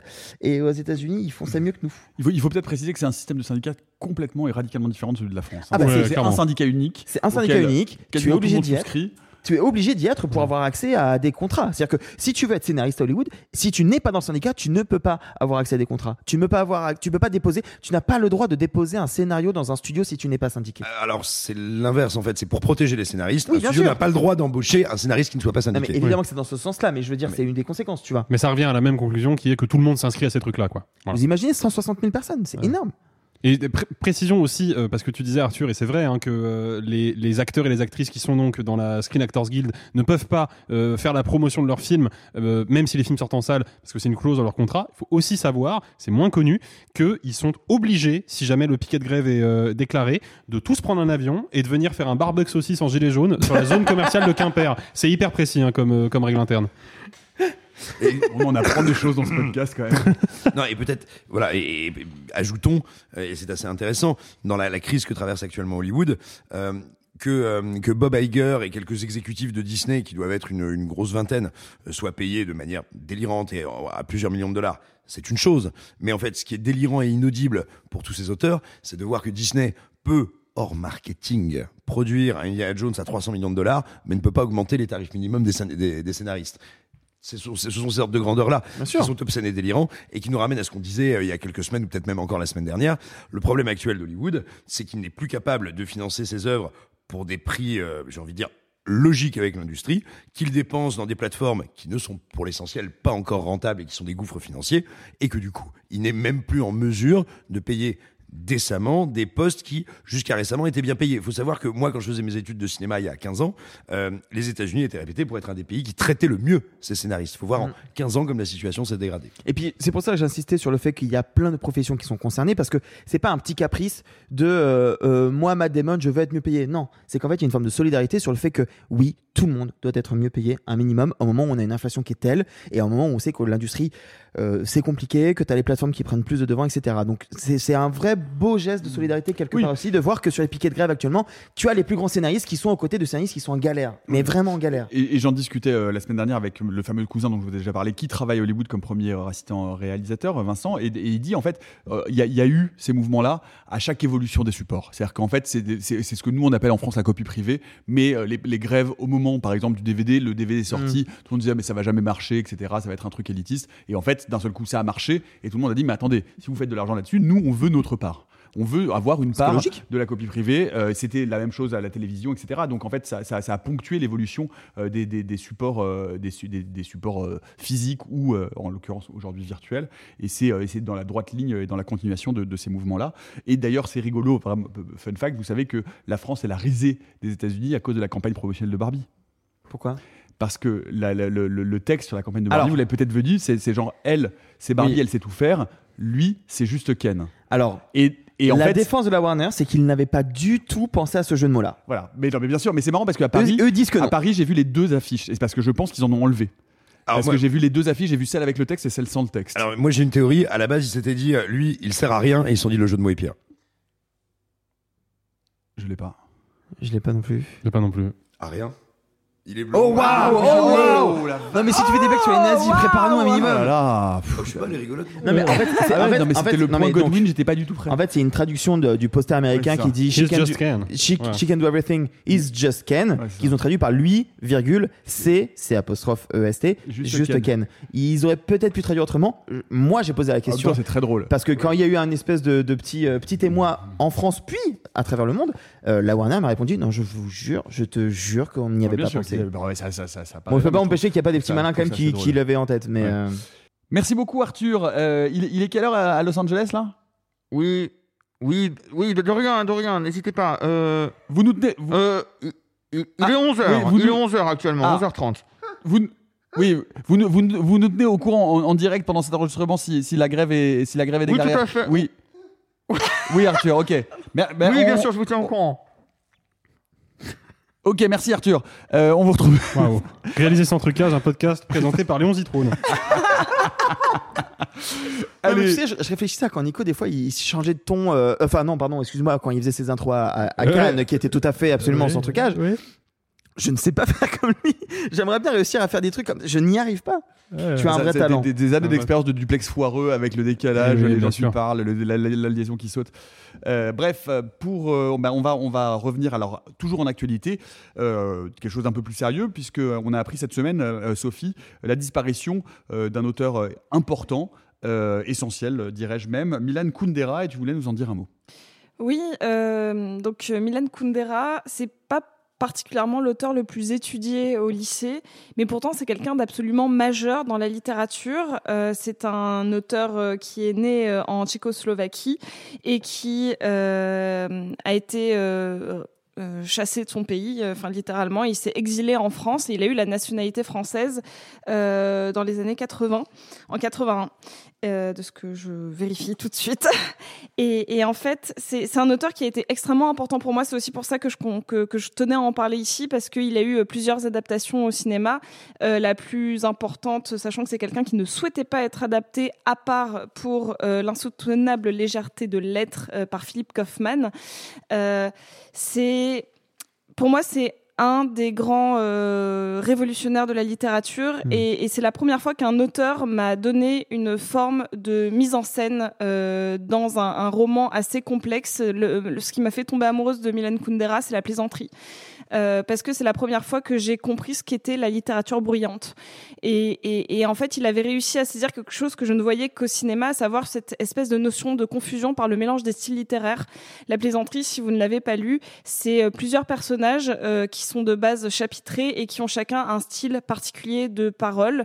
Ça se ressent aussi bien dans le rythme des phrases que dans la ponctuation, que dans la juste la, la manière de s'exprimer. Et en fait, il arrive petit à petit à mélanger complètement les pensées de ces personnages jusqu'à ce qu'on soit, euh, qu'on arrive comme si on était nous-mêmes complètement omniscients, passer d'un esprit à un autre, qui était quelque chose que pour moi je n'avais vu un peu qu'au cinéma. Cette espèce de passage de caméra d'un esprit à un autre avec une voix off, par exemple. Là, je le ressentais chez Kundera. Euh, il a eu une, une, vie compliquée, mais malgré tout une, une vie longue, puisqu'il il s'est éteint le 11 juillet à l'âge de 94 ans. Et euh, il, laisse une œuvre très complète derrière lui. Et si je peux vous recommander, en tout cas personnellement, quelques livres, je vous recommande euh, avant tout euh, La plaisanterie, comme j'en ai déjà parlé, L'insoutenable légèreté de l'être. moi, j'ai aussi beaucoup aimé Jacques et son maître, qui est peut-être un petit peu moins connu et qui, qui parle de Diderot. Euh, il y a l'ignorance qui, qui, qui, avait été aussi une, une, belle surprise dans ses romans un peu plus tardifs. Et Risible Amour, qui est celui qu'il a fait juste après La plaisanterie. Moi, je voudrais juste rajouter que euh, Milan Kundera est tombé dans mes mains par mon colloque actuel à un moment où je ne lisais plus où j'avais du mal à lire, où je m'endormais dès que j'ouvrais une page. J'avais un rapport à la lecture qui était particulier, parce que j'y arrivais plus, je sais pas, il me fallait quelque chose d'assez facile aussi érudit et brillant que ce soit, c'est mmh. assez facile d'accès. Je oui. voudrais rassurer les gens qui nous écoutent en se disant que ça a l'air parfois un peu compliqué ou quoi. Lui, il m'avait prêté en l'occurrence, alors je me souviens plus, je crois que c'est l'immoralité, euh, l'immortalité, mmh. pardon, celui sur deux sœurs dont l'une va mourir. Euh, euh, et en fait, c'est non seulement beau et bouleversant, mais c'est pas difficile à lire. La plaisanterie, c'est sans doute son plus dur. C'est okay. beaucoup plus complexe, c'est un pavé beaucoup plus gros, alors que la, la plupart, euh, enfin même euh, ben, l'insoutenable légèreté de l'être, c'est des, des, des, romans assez courts en fait. Mm. C'est généralement moins de 200 pages, alors que la plaisanterie c'est un, un, peu plus un gros pavé. Puis il a fait Et beaucoup de nouvelles. Il a fait beaucoup mm. de nouvelles, donc t'as raison de dire que c'est plutôt euh, facile d'accès, ouais. même si c'est quelque chose qu'on qu ne nous fait pas étudier malgré tout. Moi, je, je l'ai découvert euh, par hasard, et on en a plus reparlé en fac de lettres qu'au okay. lycée. Et merde, il fallait annoncer l'actualité va te faire foutre on va reprendre euh, bien notre examen des sorties de la semaine et on part en Turquie pour la sortie du nouveau film euh, du réalisateur euh, turc Nuri Bilge Ceylan. Je le dis bien? Je, je, je, les, les, prononciations turques, je suis toujours un Je peu... crois que c'est ça. Ouais. Moi, je l'appelle Nourri. Hein. Euh, Palme d'Or euh, en 2014 pour Winter Sleep, Chouchou Canois puisqu'il repart euh, d'ailleurs cette année également avec un prix d'interprétation féminine pour Mervé Dizdar dans donc ce film Les Herbes Sèches. Bah, continue de tracer son sillon, il nous emmène une nouvelle fois sur ces terres d'Anatolie pour suivre cette fois deux jeunes professeurs détachés dans un petit village dont la vie va singulièrement se compliquer après qu'une élève accuse l'un d'entre eux de harcèlement sexuel.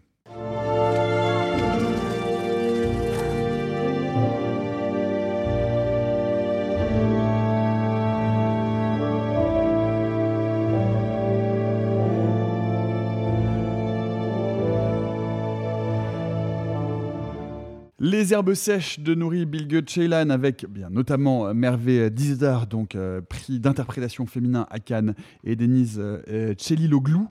Euh, alors, ce qu'on peut dire, peut-être, pour parler du cinéma de Nouri Bilge, Bilge Ceylan, j'ai vraiment du mal à le prononcer, c'est que, c'est en tout cas la terminologie que j'utilise, c'est un cinéma à péage ou à ticket d'entrée. C'est-à-dire qu'il faut se préparer un peu. C'est une belle terminologie. Non mais voilà, c'est ouais, j'aime bien. C'est ouais, ouais. qu'il faut avoir un petit. C'est un, un, un, cinéma exigeant et qui demande euh, quelques informations ou en tout cas une petite préparation pour pouvoir l'apprécier parce que avec toujours ces cinémas là, quand on a le ticket d'entrée, c'est un cinéma remarquable et merveilleux. Donc, qui veut, qui veut parler un peu de ce, du cinéma de Nouri Bilge Ceylan euh, Simon, tu veux, tu t'y colles? Alors, moi, moi, je veux bien en parler pour une raison toute simple, c'est que euh, je, m'intéresse à son cinéma et je le suis euh, depuis bien longtemps, euh, depuis je pense une bonne quinzaine d'années. Et autant c'est quelqu'un dont le travail m'intéresse et m'a toujours intéressé, pour autant je ne peux pas dire que j'étais nécessairement dans l'amour de ces films ou satisfait de ce que j'y découvrais. Je passe sur ces, premiers films que, comme beaucoup de gens, j'ai trouvé très intéressants, jusqu'à un, long métrage qui s'appelle Les climats inclus. Depuis, depuis lors, depuis une quinzaine d'années, les, les, recettes de son cinéma que, que moi, des fois, j'ai un peu envie de comparer à euh, un cinéma qu'à mon sens, on pourrait, on pourrait décrire comme une espèce de, prolongement euh, philosophique euh, du théâtre, notamment de Tchekhov, notamment dans sa manière d'aborder frontalement, euh, de nous faire en fait des espèces de coupes presque médicales, biologiques, de entomologistes, de personnages, souvent de personnages difficiles, antipathiques, âpres, inhumains, en tout cas très très très ambigu.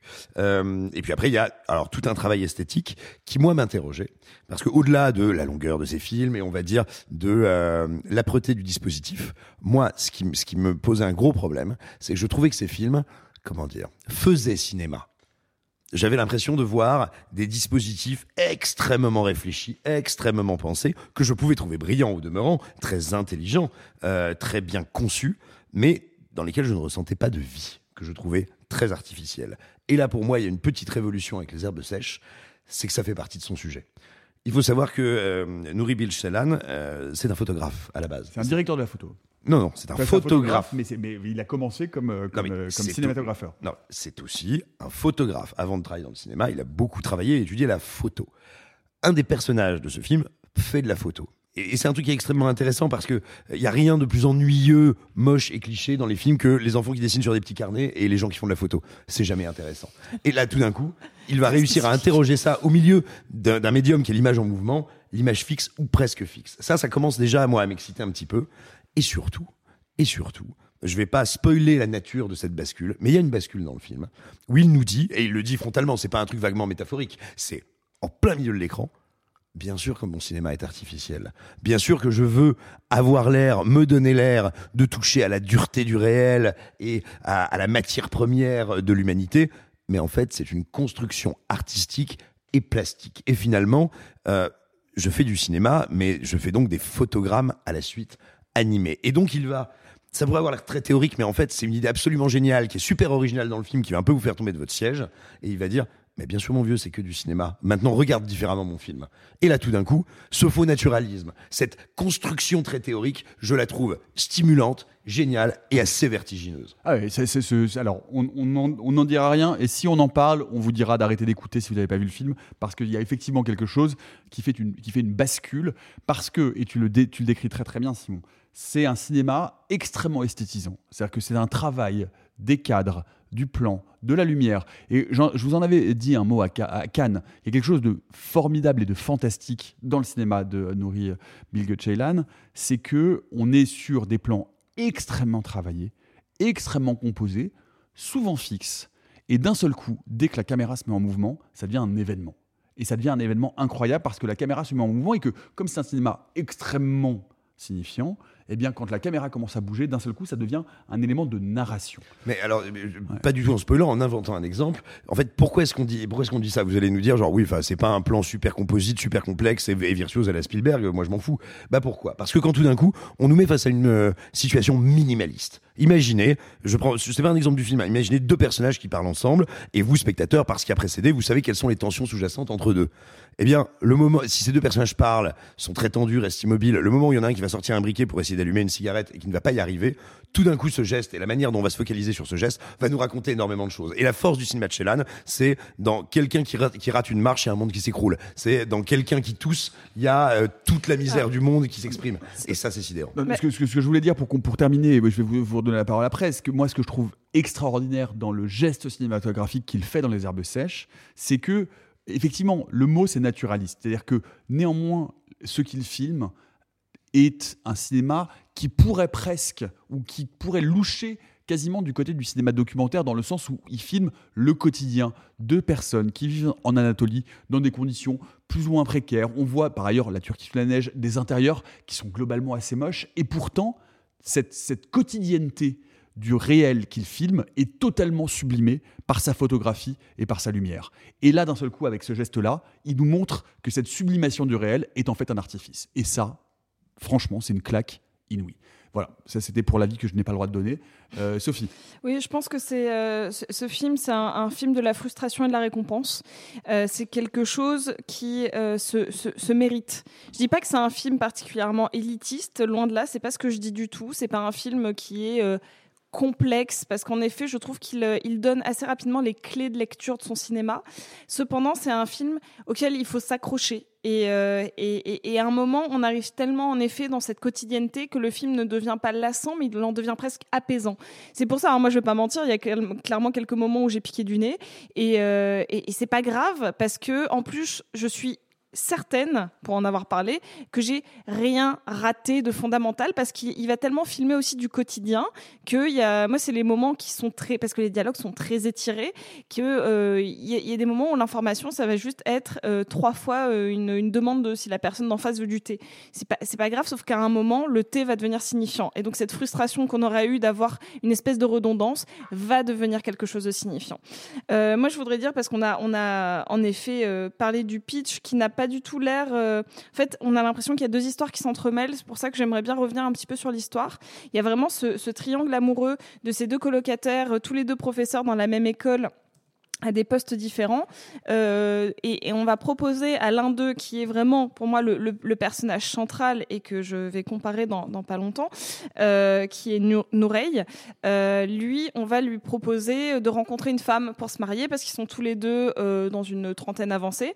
Et euh, ils sont pas mariés ils sont tous les deux célibataires ils sont tous, tous les deux colocataires. Sauf que lui est dans une espèce de rejet de la convention notamment parce que on va pas se mentir non plus euh, il aime bien il aime bien les jeunes filles, euh, même euh, très jeunes, euh, notamment une de ses élèves euh, qui a un personnage super important qui s'appelle Sévim. Et, et, et, et en fait, il va voir euh, dans le fait qu'il va proposer la jeune fille qu'on lui a proposé à lui, enfin la jeune femme qui a à peu près leur âge, une trentaine d'années, euh, de la rencontrer aussi, une espèce de convoitise amoureuse qui est par jalousie. Et moi, j'avais pas ressenti autant de perversion dans l'intime depuis Lolita de Nabokov, depuis le roman. Ah oui. C'est-à-dire qu'il y a ce jeu sur, euh, on va apprendre par cette double porte de lecture de relationnel, celle qu'on lui a imposée, euh, cet objet qui du coup lui est dû, lui est enlevé, comment il va euh, décupler des, des sentiments de perversion.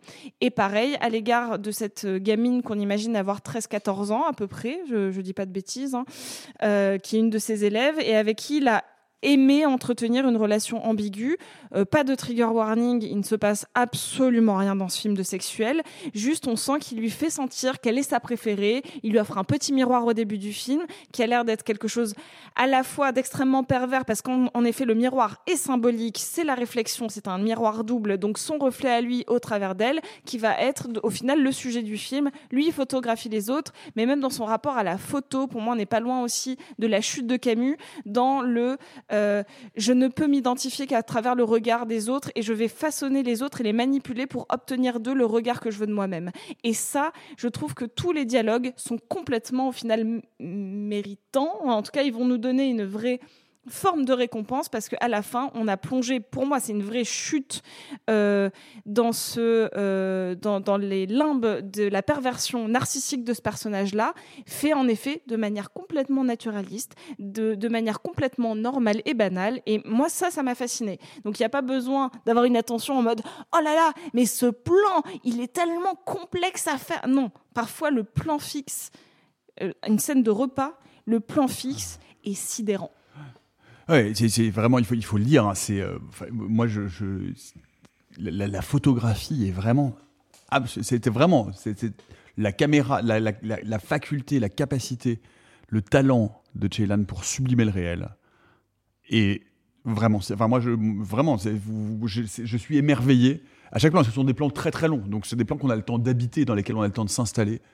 Moi, je suis, euh, je, je suis pas loin de penser que c'est l'un des, oui, l'un des, l'un des meilleurs cinématographeurs, enfin, puisqu'il est lui-même son propre directeur de la photo, Mm. euh, que, je, que, que je connaisse aujourd'hui. Enfin, c'est, je, il, il- il- il nous, il nous force à poser un regard différent sur un réel qui est pourtant un réel naturaliste, et ça, je trouve ça intellectuellement dingue. Alexis. Bah, euh, ce que j'ai trouvé euh, curieux la réflexion, c'est que ce film-là entretient une, une connexion euh, formelle, alors pas euh, thématique et pas dans les, dans les intentions non plus, mais strictement formelle, avec un film qui était sorti l'année dernière et que j'avais énormément aimé, qui était Pacifiction d'Albert Serra. Ah oui. Parce qu'en fait, il y a un dispositif dans le, dans le film qui me rappelle un peu Serra, c'est que déjà, il y a l'idée qu'on va raréfier les mouvements de caméra. On va travailler des valeurs fixes, effectivement.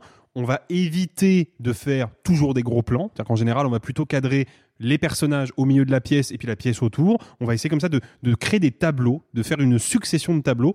Et ce qui est intéressant, c'est que chez Serra, comme chez Chelan, eh ben, c'est par justement la raréfaction des effets de style que survient la sublimation. C'est parce qu'il y a très peu d'éléments visuels ostentatoires à l'image que d'un seul coup, un, panorama sur un coucher de soleil devient presque mystique. Et il y a ça dans Pacifiction plein de fois, il y a ça évidemment dans Chelan, mais là où c'est intéressant et là où les deux films divergent, c'est qu'Albert Serra, il place par ce dispositif son spectateur dans une fonction d'observateur.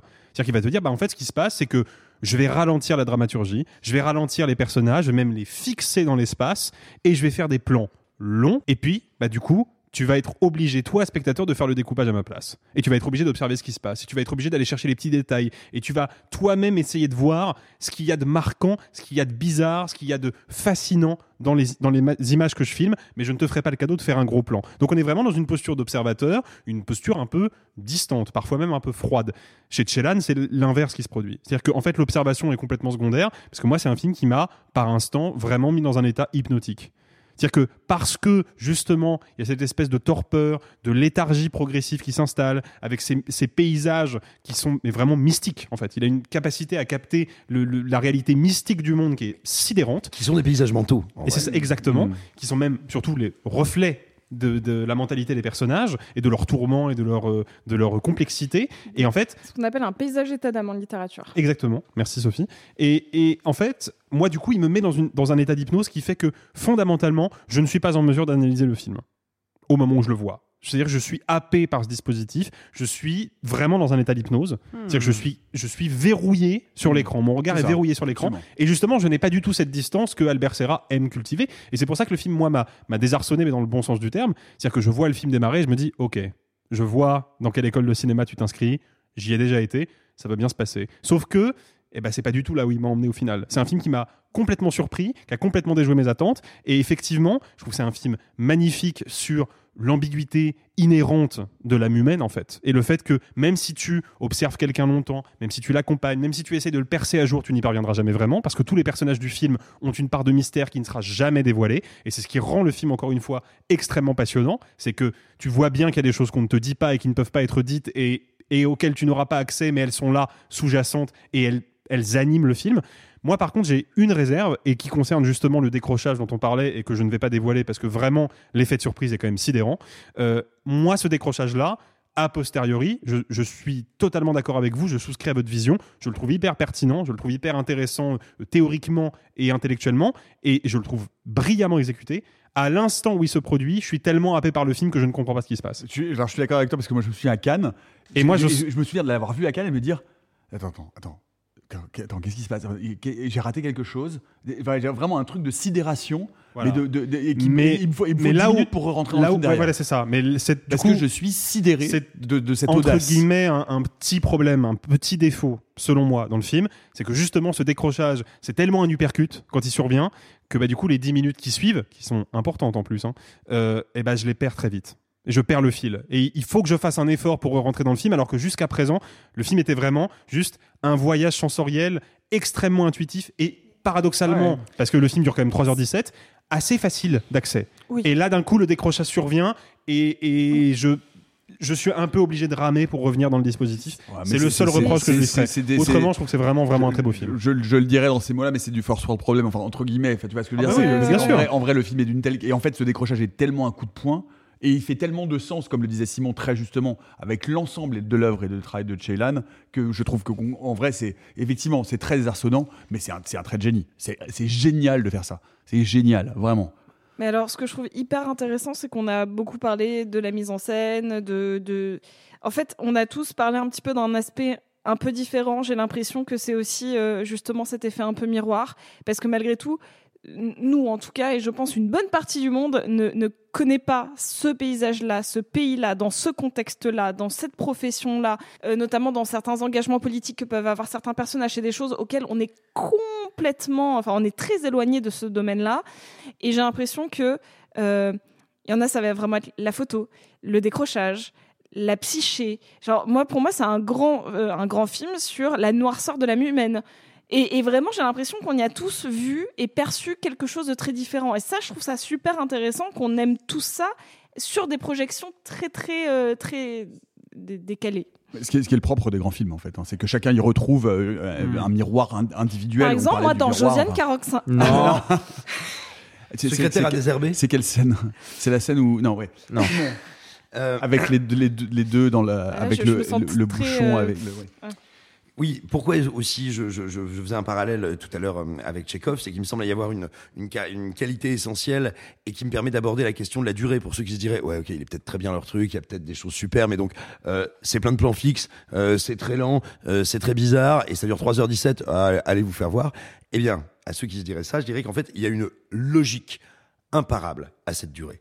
Pourquoi? Parce que quand on va traiter de sentiments aussi subtils, fins et complexes, peut-être avez-vous connu ça, dans votre vie, euh, c'est souvent quand on n'est pas un, un pervers narcissique ou un psychopathe ou un tueur en série, c'est un truc qu'on connaît plutôt à l'adolescence, quand on maîtrise et qu'on comprend mal ses sentiments. Peut-être avez-vous connu cette époque où quelqu'un a essayé de vous séduire avec une autre idée en tête que la finalité, à savoir l'amour. Peut-être vous-même avez-vous essayé de séduire quelqu'un par ego, par jalousie. Eh bien, représenter et donner à voir ces sentiments-là, ça exige du temps. Il faut du temps pour sentir ce trouble-là, cette finesse-là. Et on peut pas seulement le faire avec Waouh, trois cadrages d'affilée, super malin. Enfin, on peut essayer, mais pour le faire ressentir en humanité et pas simplement l'illustrer, il faut du temps. Et comme le film le fait brillamment et que les personnages et les dialogues sont absolument stupéfiants et brillants, et ben tout simplement, c'est 3h17, on en redemande. Moi, j'ai pas eu l'impression de voir un film de 3h17. Et c'est indispensable qu'il fasse cette durée-là pour aborder la psyché de ces personnages. Il y a deux choses dans ce que tu dis. Euh, déjà, il y a un truc qu'on a oublié de dire et qu'on peut rajouter, c'est que le film n'arrête pas de parler de notre époque. Le film n'arrête pas de parler de notre rapport à notre époque. C'est-à-dire que de ces personnages-là, et c'est un film qui est, once more, absolument politique dans le sens où il ne cesse de parler de l'ancrage des personnages dans notre époque et du rapport que l'on a avec le temps présent. Donc c'est un film qui est absolument contemporain. Par ailleurs, cette scène, il y a effectivement une scène de séduction où le personnage principal va essayer de court-circuiter globalement son, son, son- son coloc. colocataire pour aller euh, séduire euh, la, la- la femme avec laquelle il est en train de débuter une relation.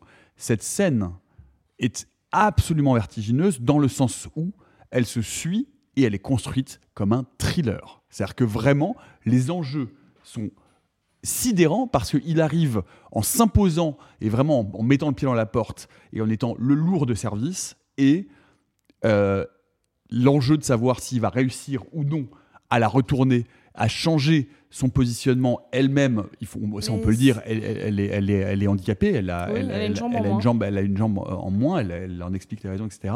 Et, et vraiment, les- les- les- les enjeux dramatiques de cette scène, de savoir s'il va arriver par perversion, peut-être par désir un peu aussi, à retourner la situation Mais les, les deux en sont, sa en faveur plus, ou pas. les, deux euh, sont très corrélés dedans. Mais hein, vraiment, Mais, mais c'est comme. Moi, j'étais euh, accroché, mais comme, mais vraiment comme, vraiment comme, comme, comme, comme un polar quasiment. Enfin, je- Bah, moi, ça m'a fait ça. Euh, J'ai vraiment pas choisi Lolita par hasard, hein, parce que justement, cette espèce de, euh, de, de plongée dans le narcissisme, c'est quelque chose qui a l'air d'être extrêmement euh, complexe.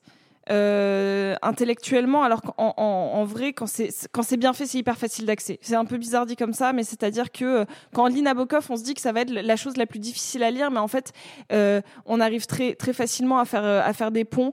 Et, et, et là, en fait, moi, il y a, y a ça qui se passe en effet dans cette scène euh, de, de, de thriller, hein, littéralement. Euh, c'est que euh, il y a un cheminement de pensée. Il nous le présente comme quelque chose auquel on peut se rattacher, à savoir le thriller. C'est-à-dire, on sait exactement les étapes. On il y a le mensonge, on s'impose, la séduction, la fausse écoute, euh, que- que le- le- flatterie. la flatterie, le dénigrement. euh, Il y, a- il y a vraiment tout un schéma. Dans, en fait, on met un petit peu ses, ses chaussons hein, à ce moment-là parce qu'on se dit, ok, le film m'a désarçonné tout le temps. Là, je connais exactement Ouais. ce qui va se passer. Et d'un coup, on est un petit peu moins sensible à la structure vu qu'on la connaît, mais plutôt euh, à la, bah, au, au mot qu'il va utiliser. Et là, je trouve qu'on est dans, dans quelque chose de brillantissime. Peut-être euh, pour faire un dernier tour de table, euh, qu'est-ce que vous conseilleriez à celles et ceux qui nous écoutent, euh, qui peuvent avoir effectivement sur le réflexe de dire oulala, c'est un film turc, c'est intellectuel, machin, etc. Pourquoi est-ce qu'il vous semble important de conseiller euh, parce qu'en fait, on est sur du home run. En fait, on l'a pas fait, mais c'est un vrai, C'est clairement un vrai un home run, home run. Alors, à ceci près qu'Arthur l'a pas vu. Euh, mais je tu vous sais fais quoi confiance. Bah, ho- home run. Allez, Ouais. home run. Je vous ai compris Ah Eh ben c'est pas trop tôt. Comment, euh, qu'est- qu'est-ce qu'on peut dire pour encourager les gens? Et Parce que c'est vraiment du cinéma, par ailleurs, euh, qu'on pourrait qualifier comme un, effectivement un cinéma chouchou de Cannes, un peu un télo, un peu un cinéma pour critique, etc. Mais attention, très clair, si euh, Cannes n'avait pas mis le grappin dessus, les autres festivals se l'arracheraient. C'est juste Ah, que- ouais. Non, mais c'est juste parce que Cannes ne veut pas lâcher euh, ce, qui, ce que Cannes estime à raison être un auteur majeur.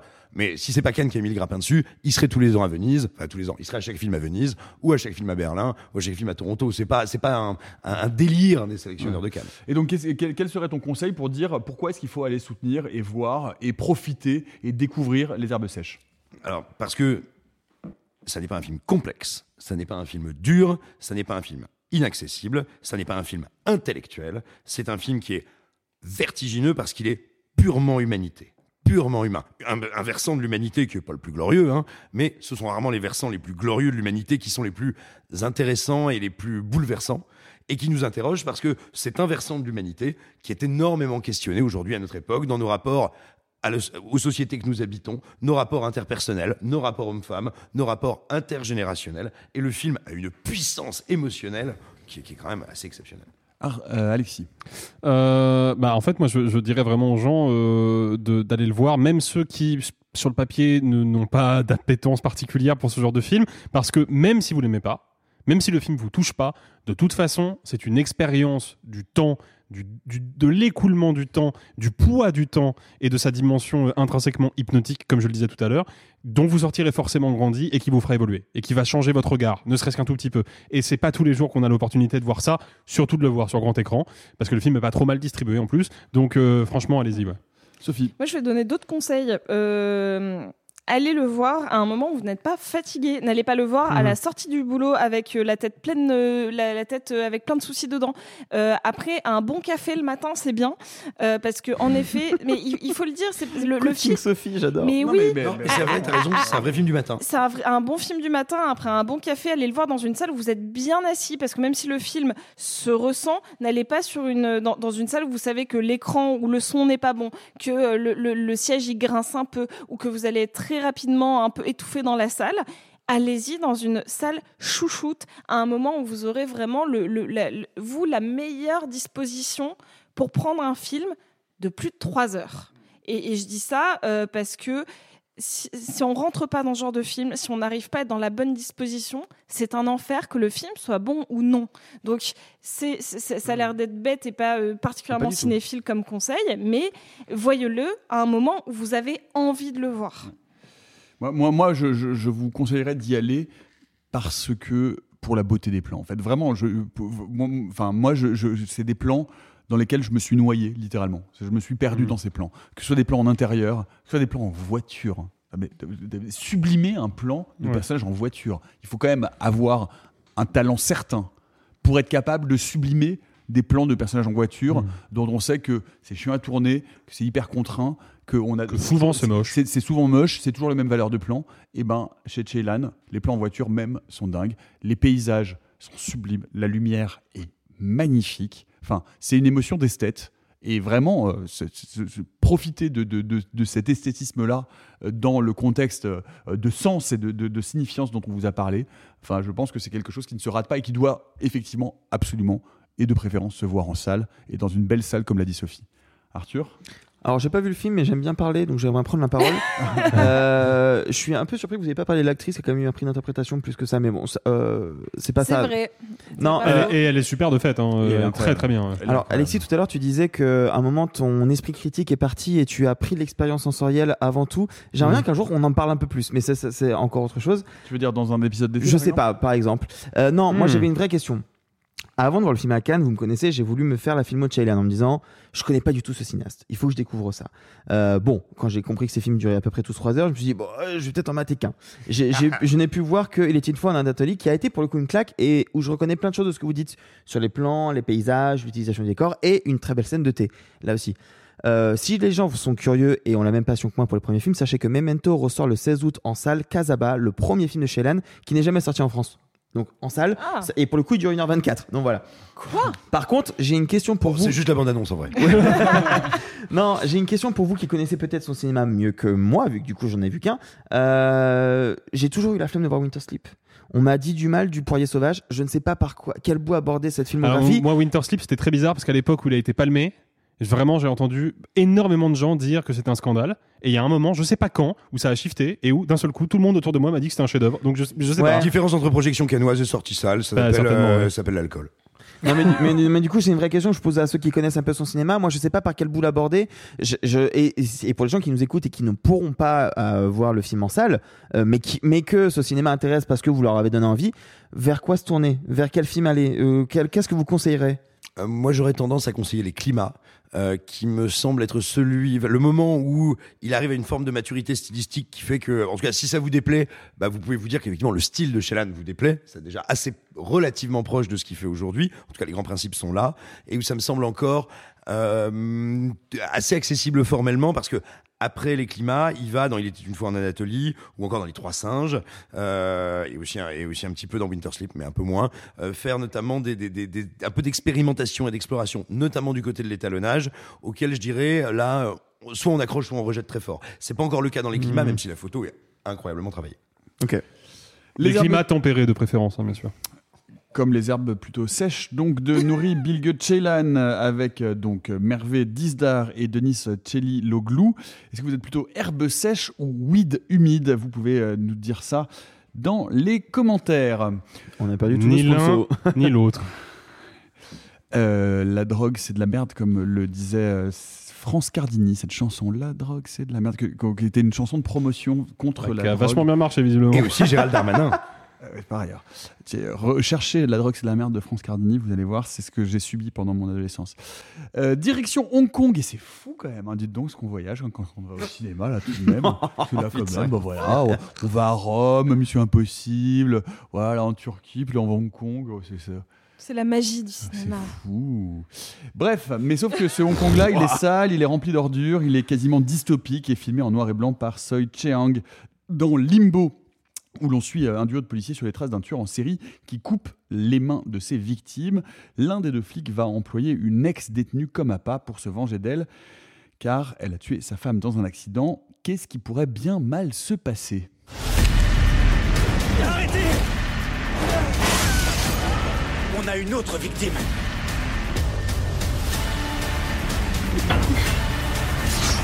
Ne pas agir seul. Vous êtes fou ou quoi? Vous pensez vraiment être toujours apte à être flic? Limbo de Soi Cheang avec Gordon Lam et euh, Hiroyuki Ikeuchi. Euh, Qu'est-ce qu'on en a pensé? C'est un univers euh, singulier, c'est d'une grande noirceur. Euh, on commence avec toi, Simon Il y a quand même quelque chose de singulier et, à mon sens, de remarquable dans le film. Euh, vous savez, il y a une expression que vous avez peut-être lu 15 milliards de fois ou entendu 200 millions de fois, c'est un film dans un très beau noir et blanc. Bon, quand on est journaliste, quand on est journaliste, c'est ce qu'on écrit quand il y a un film en noir et blanc parce qu'en fait, on n'a pas l'habitude, on n'a pas forcément l'œil. En vrai, euh, peut-être que nous avons des lacunes. Et qu'en- et plus, on fait une imitation de Jack Lang. Évidemment, bien sûr. Un Formidable. beau noir et blanc. Formidable, très beau noir et blanc, superbe. Euh, non mais donc tout simplement, euh, dites-vous que là, pour le coup, bah, c'est un très beau noir et blanc. Mais, mais- Quel putain d'escroc, c'est pas possible. non, non mais non mais par- non mais ce que je veux dire, c'est que je suis je suis très sérieux dans le sens où euh, pour quand même avoir vu quelques classiques, pour apprécier particulièrement Excuse. le noir et blanc, euh, quelques uns mais pas tous, comme vous le verrez cet été. Euh, eh bien, pour le coup, pour le coup, je sais pas si j'ai déjà vu un noir et blanc comme ça. Est-ce que c'est le plus beau Est-ce que c'est le plus style hein Je veux dire, littéralement, dans le travail des textures, euh, dans le travail de la composition, il y a des allers-retours entre modernité, postmodernité, entre euh, la volonté de donner une matérialité euh, assez saisissante à cette ville qui est un espèce de dédale cauchemardesque, monstrueux, putrescent, et en même temps des fois d'aller quasiment vers l'abstrait. Enfin bref, j'ai rarement vu j'ai rarement euh, ouais, rencontré en salle et a fortiori sur grand écran euh, ces, ces dernières années un tel travail sur le noir et blanc. Peut-être pas et peut-être pas depuis euh, le manque de Fincher, mais que je n'ai pas pu voir au cinéma. Et attention, qui n'a rien à voir, c'est pas du tout le même noir et blanc, mais qui faisait preuve à mon sens d'un travail similaire de la matière, quoi, de, des nuances, des textures et de la composition des plans. Ça n'est pas du tout la même photo, c'est pas du tout le même la même grammaire de cinéma, mais voilà, c'est un, un des rares exemples de ces 10-20 dernières années où je trouve qu'il y a aussi? Euh, oui, c'est vrai, c'est vrai, mais, je, mais après j'étais, j'étais un peu moins sensible. J'adore le film, mais j'étais un peu moins sensible, stricto sensu à la photo de Roma. Mm. Mais, mais oui, c'est vrai, ça fait partie de, effectivement, des films où il y a un travail de cette. D'Alfonso Cuarón, hein. Oui, pardon, excuse-moi. Il y, a- il y a un travail de cette de cette matière-là euh, absolument remarquable. Donc ça, voilà. Rien que pour ça, euh, j'ai envie de dire, ce- je peux tout à fait moi recommander qu'on tente l'expérience. Après, moi, j'ai de très gros problèmes avec l'écriture du film euh, parce que je trouve qu'il est, euh, comment dire, quand un film joue sur bah, de la matière cinéma et de l'artificialité, comme c'est le cas là, parce que bon, on est tous au courant qu'on vit pas dans une ville en noir et blanc. Quoi est- Ouais, voilà. Euh, c'est- Ah, c'est spoiler. l'ophtalmo, à mon avis. Bah, mais, non, mais ce Alors, voilà, quand vous- on utilise un artifice. Vous voulez juste un mindfuck énorme là-dessus. Je, je- désolé de te couper la parole, Simon. Un mindfuck fou. C'est-à-dire que vous savez que, la méthode scientifique, bonjour, que nos capteurs de couleur dans la rétine sont juste au centre de l'œil. C'est-à-dire qu'en fait, on voit un cercle qui est globalement 60% euh, de notre champ visuel qui est perçu en couleur. Le reste est perçu en noir et blanc. Si on voit tout en couleur, c'est parce que c'est reconstruit par le cerveau. Mindfuck Quoi des enfers. Waouh. Mindfuck des enfers. C'est-à-dire que ce, que Wow. ce que vous voyez sur le côté de votre vision en couleur, C'est le cerveau qui adapte. c'est le cerveau qui s'adapte et qui traduit. On ne voit en couleur qu'au centre de la vision. Voilà. C'est ouf. Et ben, Moi, j'ai un autre Explique mindfuck. pourquoi tu as le nez beaucoup plus rouge que le reste du visage quand je te regarde. Non, ça c'est l'alcoolisme. Je- je- Et non mais donc voilà, est-ce que alors moi mon problème avec le film c'est que je sais que moi quand un, un film euh, a, a recours à euh, des procédés euh, que on va dire qui sont très cinéma, très artificiels, euh, j'ai besoin de quelque chose pour contrebalancer, pour m'amener ou dans une vérité ou dans une dans un engagement émotionnel qui me sorte, on va dire de la position du simple observateur d'un joli tableau. Or, je trouve que le film est écrit lui aussi de manière un peu artificielle, très lourde, très sentencieuse. Euh, J'ai l'impression que le film a aussi un problème sur son rapport euh, à la violence et à la violence faite aux femmes, dans le sens où euh, moi j'ai pas de problème avec le fait que la violence ou que tout type de violence puisse être un motif esthétique. J'ai pas de problème avec le fait que ça puisse être un motif politique. Je pense que ça peut être énormément de choses, mais il faut choisir. Et là j'ai l'impression que le film est- se pose pas vraiment la question de comment il traite la violence, de comment il traite ce qu'on fait des corps, ou alors il change un peu d'avis en fonction des scènes.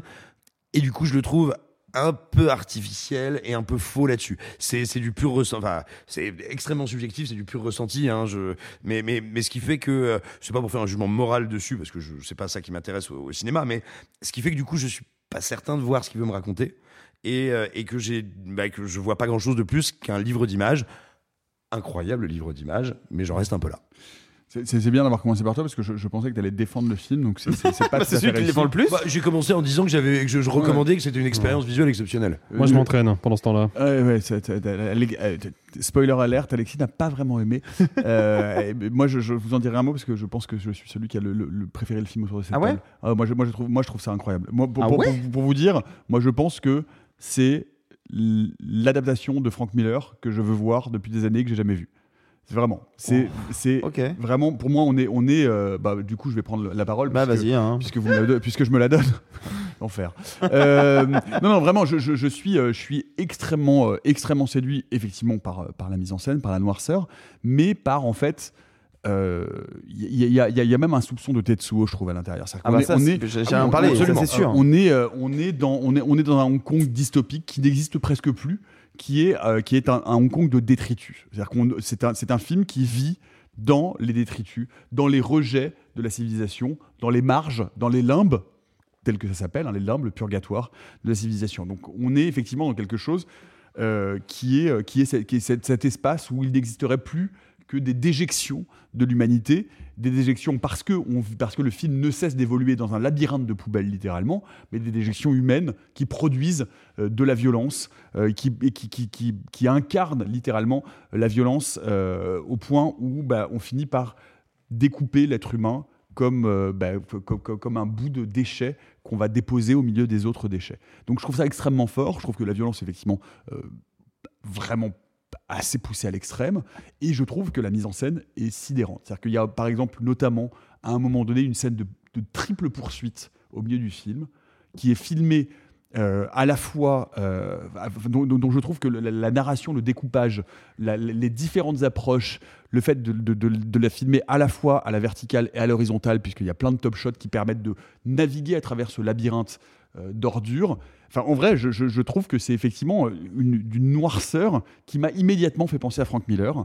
Euh, alors, effectivement, hein, je- je- je- j'entends déjà la, la pensée d'Alexis et, on peut. Tu on- l'entends bah, il, il- T'entends il- la il- pensée des gens Ouais, ouais, ouais, Voilà, c'est- il pense fort là. hein. Nico, faut Là, il pense très très fort. Ouais. Euh, on, on pourra, euh, si tu veux, discuter pour le coup de la misogynie de ce film. Moi, je ne trouve pas que ce soit un film misogyne. C'est un film violent et c'est un film violent à tous les étages. Et c'est un film qui n'épargne rien de la violence, euh, de, euh, de quelle qu'elle soit. Et moi, vraiment, je, trouve que le, combat final sous la pluie est absolument, absolument remarquable. Enfin, c'est un film qui m'emporte complètement dans cette odeur de noirceur. Il y a des, il y a, il y a- du, euh, il y a, il y a euh, certainement euh, des choses sur lesquelles, sur lesquelles on pourrait retrouver à redire. Je pense que sur le film de deux heures, il y a, peut-être un quart d'heure ou 20 minutes de trop. Le film est un peu trop long. Peut-être que le film se regarde effectivement un peu filmé. Mais en attendant, c'est un, vrai, un vrai objet euh, cinématographique qui va tester la noirceur absolue dans tous les sens en jouant euh, et en rejouant euh, un, vraiment un, topos du film noir qui est le duo, le duo de flics et où on est vraiment dans du pur film noir, c'est-à-dire le duo de flics, le duo de flics qui est traversé et qui sont traversés lui-même par des questions qui ne sont plus et qui les poussent au-delà du bien et du mal, puisque l'un des- de ces flics donc va utiliser une, une ancienne détenue qui a tué sa femme dans un accident comme pas et va subir les conséquences de, euh, de, de cette utilisation-là pour les biens, pour les besoins de son enquête et finalement pour essayer de faire justice lui-même en la punissant et en la mettant en danger, en mettant sa vie en danger et en l'utilisant euh, finalement comme un objet plus que comme une personne. Enfin, je trouve que tout ça, et moi, ça me fait penser, euh, même dans l'écriture, à David Peace, ça me fait penser à du Elroy. Enfin, vraiment, je trouve que c'est un remarquable film noir dans le fond et dans la forme. Voilà. Euh, et, et- et qui flirte presque avec la science-fiction, avec la dystopie. Voilà pour mon point de vue. Arthur.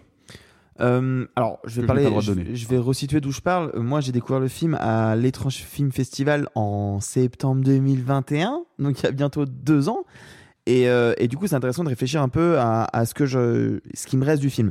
Euh, premier point, j'encourage quiconque un peu intéressé par le film noir, les thrillers et les expérimentations à voir le film. Déjà parce que c'est un film qui aurait pu ne pas sortir en France, qui est sorti, on va pas se mentir, parce qu'il a reçu deux prix principaux à Reims Polar 2022, 2023 2022 Bref. Qui a reçu deux prix importants à Reims Polar, et, c'est pour ça qu'il a trouvé un distributeur, et parce qu'effectivement, c'est un film qui formellement est assez incroyable. Euh, Simon, tu parlais du noir et blanc euh, comme quelque chose qu'on n'a jamais vu. C'est un noir et blanc qui est un peu teinté de bleu, dans mes souvenirs, et qui euh, va pas forcément travailler la lumière, mais qui va travailler les ombres, et qui va accentuer les, les- les aspects de noir. Et moi, c'est ça qui m'intéresse. Et c'est pour ça que Nicolas évoque Frank Miller. d'ailleurs. Oui, bah, tout 2000 à fait. 2023, euh, Reims Polar, euh, Reims Grand, Polar Prix- Grand 2023. Prix et prix de la critique. Et c'est pour, et je- c'est vraiment pour ça qu'il a chopé un distrib et qu'il sort en France. Donc, et, et surtout que c'est de la part d'un cinéaste qu'on n'a jamais vraiment vu en salle en France. Donc voilà, c'est un film que j'encourage à voir. Après, passer ce postulat purement graphique, c'est vrai que moi, euh, je me, je, je me, cette narration me perd un peu. Ça m'intrigue pas autant que ça. Euh, oui, cette ville pleine de déchets, effectivement, me rappelle parce qu'en plus, je découvre le film à peu près à ce moment-là, Tetsuo euh, de Tsukamoto. Si vous connaissez pas Tetsuo, c'est un film monstre incroyable qui est, selon Gibson, le premier film cyberpunk ever. Donc c'est quand même un, un monument. Et par moment, par l'utilisation des déchets, par l'omniprésence de, de, de, de, de mélange entre le corps et l'organique, etc. Enfin, il y a quelque chose visuellement qui rappelle Tetsuo très fort. Après, moi, j'ai un vrai souvenir d'un film un peu gratos. Mais, mais ça veut dire quoi, gratos? Dans mes- dans mes- bah, je parle vraiment, je, je suis honnête, hein, je parle d'un film que j'ai vu il y a deux ans. Dans mes souvenirs, la scène de fin, je l'ai trouvée vraiment euh, extrêmement violente, mais d'une violence que je comprenais plus, euh, qui allait loin et que je trouvais graphiquement euh, un peu extrême, juste limite pour me choquer. Pour... La scène de fin est pas très violente. hein. Je- il y a- à, part, à, part, à part une pelle qui s'introduit dans une cuisse, il n'y a pas grand chose. Non, mais vraiment, il n'y a, pas grand chose de très violent dans la scène finale. Non, mais Nicolas a raison pour le coup. Il n'y a, y a vraiment pas de. de, de Je dois mélanger les scènes alors, mais j'ai vraiment un souvenir de scènes très graphiques euh, à des endroits que je comprends pas et, et j'ai souvenir d'un film qui, qui pousse les poteurs trop loin. Mais encore une fois, je considère que c'est un- une, une, expérience de ciné qui est pas désagréable, euh, passer certains trucs, et qui visuellement est par contre vraiment dingue. Vraiment dingue. Mais je pense que Alexis. euh, N'est pas d'accord. Alexis, explique-nous pourquoi tu n'es pas d'accord. Bah alors effectivement déjà euh, il y a quand même deux trois trucs à, à retenir de positif dans ce film là et effectivement d'un point de vue esthétique euh, je trouve ça alors je je peux pas dire que c'est un film que je trouve beau mais je pense pas que ce soit la, la fibre qu'il creuse. Euh, moi, par contre, ce qui m'intéresse, c'est d'avoir effectivement un noir et blanc assez contrasté, assez pr- presque un peu expérimental par rapport, surtout aux normes occidentales. Mais bon, euh, le cinéma asiatique a quand même beaucoup plus expérimenté sur la forme cinématographique et sur les codes euh, des genres que chez nous. Mais je suis intéressé de voir un noir et blanc qui évidemment me renvoie au cinéma de l'âge d'or hollywoodien des années 30-40, à l'époque où le film noir bah, se tourne obligatoirement en noir et blanc, euh, et, et en même temps d'avoir ce noir et blanc là qui est filmé avec une image numérique hyper définie et donc une image contemporaine. Et ça me plaît déjà de voir dans l'esthétique du film ces deux euh, aspects-là qui cohabitent. Et puis ça m'intéresse aussi parce que ce noir et blanc, et je le sens dès le début du film, ça va agir comme un révélateur. C'est-à-dire que en gros, parce qu'on a vidé le monde de ses couleurs, on va pouvoir en faire ressurgir la barbarie euh, primitive. Et ça m'intéresse. C'est un peu théorique, mais ça m'intéresse. Et là, y a- après se pose un gros problème, c'est que je continue de, de capter tout un tas de références. Tu parlais, euh, Nicolas, euh, a raison, euh, à mon sens, du fait que le film va lorgner parfois vers l'imaginaire de la science-fiction.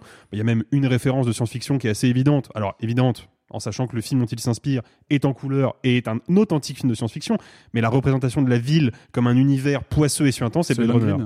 Ah non, c'est Blade Runner pour moi. Ah ouais, oui, Blade Runner. Tu vois le côté mais vraiment Soylent où Green tu- aussi. Hein. tu- mais Green aussi, mais tu sens que voilà, la ville est dégueulasse, la ville est sale, les gens sont sales, il y a de l'eau partout, c'est l'humidité, c'est la moisissure. Bon bah ça c'est Blade Runner qui l'a vraiment posé euh, comme une, Oui. une euh, convention euh, inaltérable du cinéma noir ou plutôt du cinéma néo-noir. Euh, bah c'est un peu ce que fait euh, Limbo aussi. Et puis il y a une euh, référence, un, un genre en tout cas qui semble intéresser beaucoup Soi Cheong, même si là il le traite sous un pendant qui est pas du tout comique, alors que le genre de base l'est plutôt, c'est le buddy movie. Parce qu'on a quand même cette, euh, ce tandem de flics avec un, un jeune flic qui est d'ailleurs le supérieur du deuxième, qui est très procédurieux, très intègre, très droit, et qui évidemment va se révéler au fu- fur et à mesure du film assez instable et assez impulsif. Et puis de l'autre côté, on a un vieux flic sous les ordres du premier, qui lui est dès le départ très tempétueux, violent, problématique, mais qui va lui révéler une certaine sensibilité, une certaine humanité. Donc on a qui est un tortionnaire, hein, par ailleurs, qui est décrit comme un tortionnaire immédiatement. Bien sûr, bien sûr, d'entrée de jeu. Mais après, on va découvrir tout ce qui motive cette torture-là, euh, sans jamais excuser le personnage. Ça, euh, je, je sais gré au film de pas être tombé dans cet écueil-là, qui l'aurait rendu quand même moralement discutable, du moins encore plus discutable qu'il ne l'est. Parce que moi, je considère que je ne suis opposé à aucune représentation de violence au cinéma. À une condition quand même, c'est que cette violence-là, elle soit incarnée, qu'elle soit signifiante, qu'elle serve à nourrir, si ce n'est un propos, au moins un point de vue.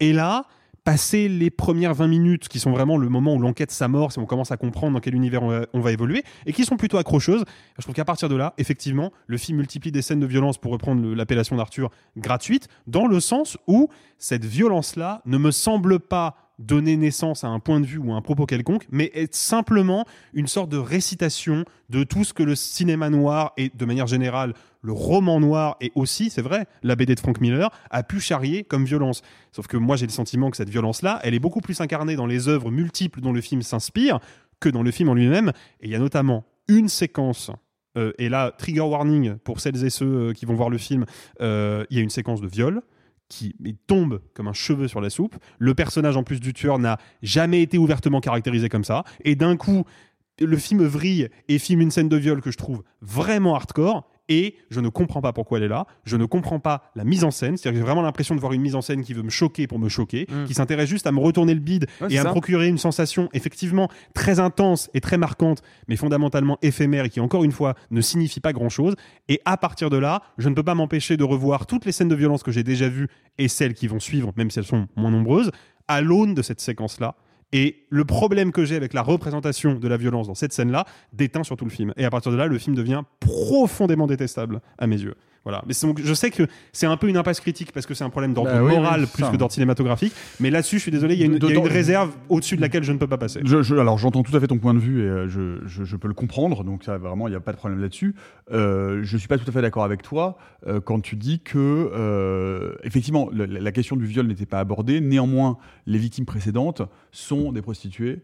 Enfin, et on, suppose, enfin, ou en tout cas, moi, c'est pour ça que moi, cette scène-là, euh, que, je peux comprendre, effectivement trigger warning parce que c'est une scène, une scène pénible, mais moi, cette scène-là, elle, passe dans le reste du film, mais c'est pas. Parce qu'en fait, en fait on, parle d'un film très violent, mais en fait, concrètement, quand je réfléchis, et j'ai vu le film il y a deux jours, donc je l'ai encore vraiment assez frais en mémoire pour le coup, c'est pas un film gore. hein. Enfin, je veux dire, il n'y a, pas de- il a pas de scène. euh, Ah non, mais c'est pas pas de scène non. très très dure. C'est juste un film j'ai pas dit que c'était un noir. film gore, c'est un film noir, mais comme comme comme comme comme l'est un roman de James Ellroy, où il y a des moments où, enfin, je veux dire, la, la- la noirceur. Enfin, je veux dire, moi qui adore James Ellroy, James Ellroy, pour prendre un exemple, je sais pas si ce, sera parlant pour toi.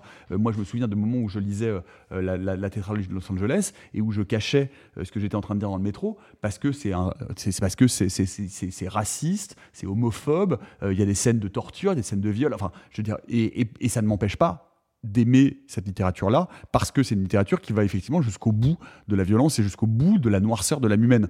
Et c'est ce qui fait pour moi, Elroy, qui- est pourtant quelqu'un avec qui j'ai aucune conviction politique en commun, euh, et, qui- et pour, pour- re- re- reste un grand auteur. Oui, mais Et, là, euh, j'ai pas du tout le sentiment que le film aille au bout de la noirceur de l'âme humaine. J'ai l'impression que le film essaye de me remettre dans mon fauteuil, et c'est tout. Ah non, je suis pas d'accord. Il fait de la noirceur de l'âme humaine à un motif de papier peint. Là où, euh, là où quelqu'un comme Exactement. El- là où quelqu'un comme Elroy veut la visiter. Et C'est pas incarné. Et Elroy, tu, tu acceptes ou tu n'acceptes pas, tu t'intéresses ou tu ne t'intéresses pas à sa proposition, mais sa proposition, elle est extrêmement claire.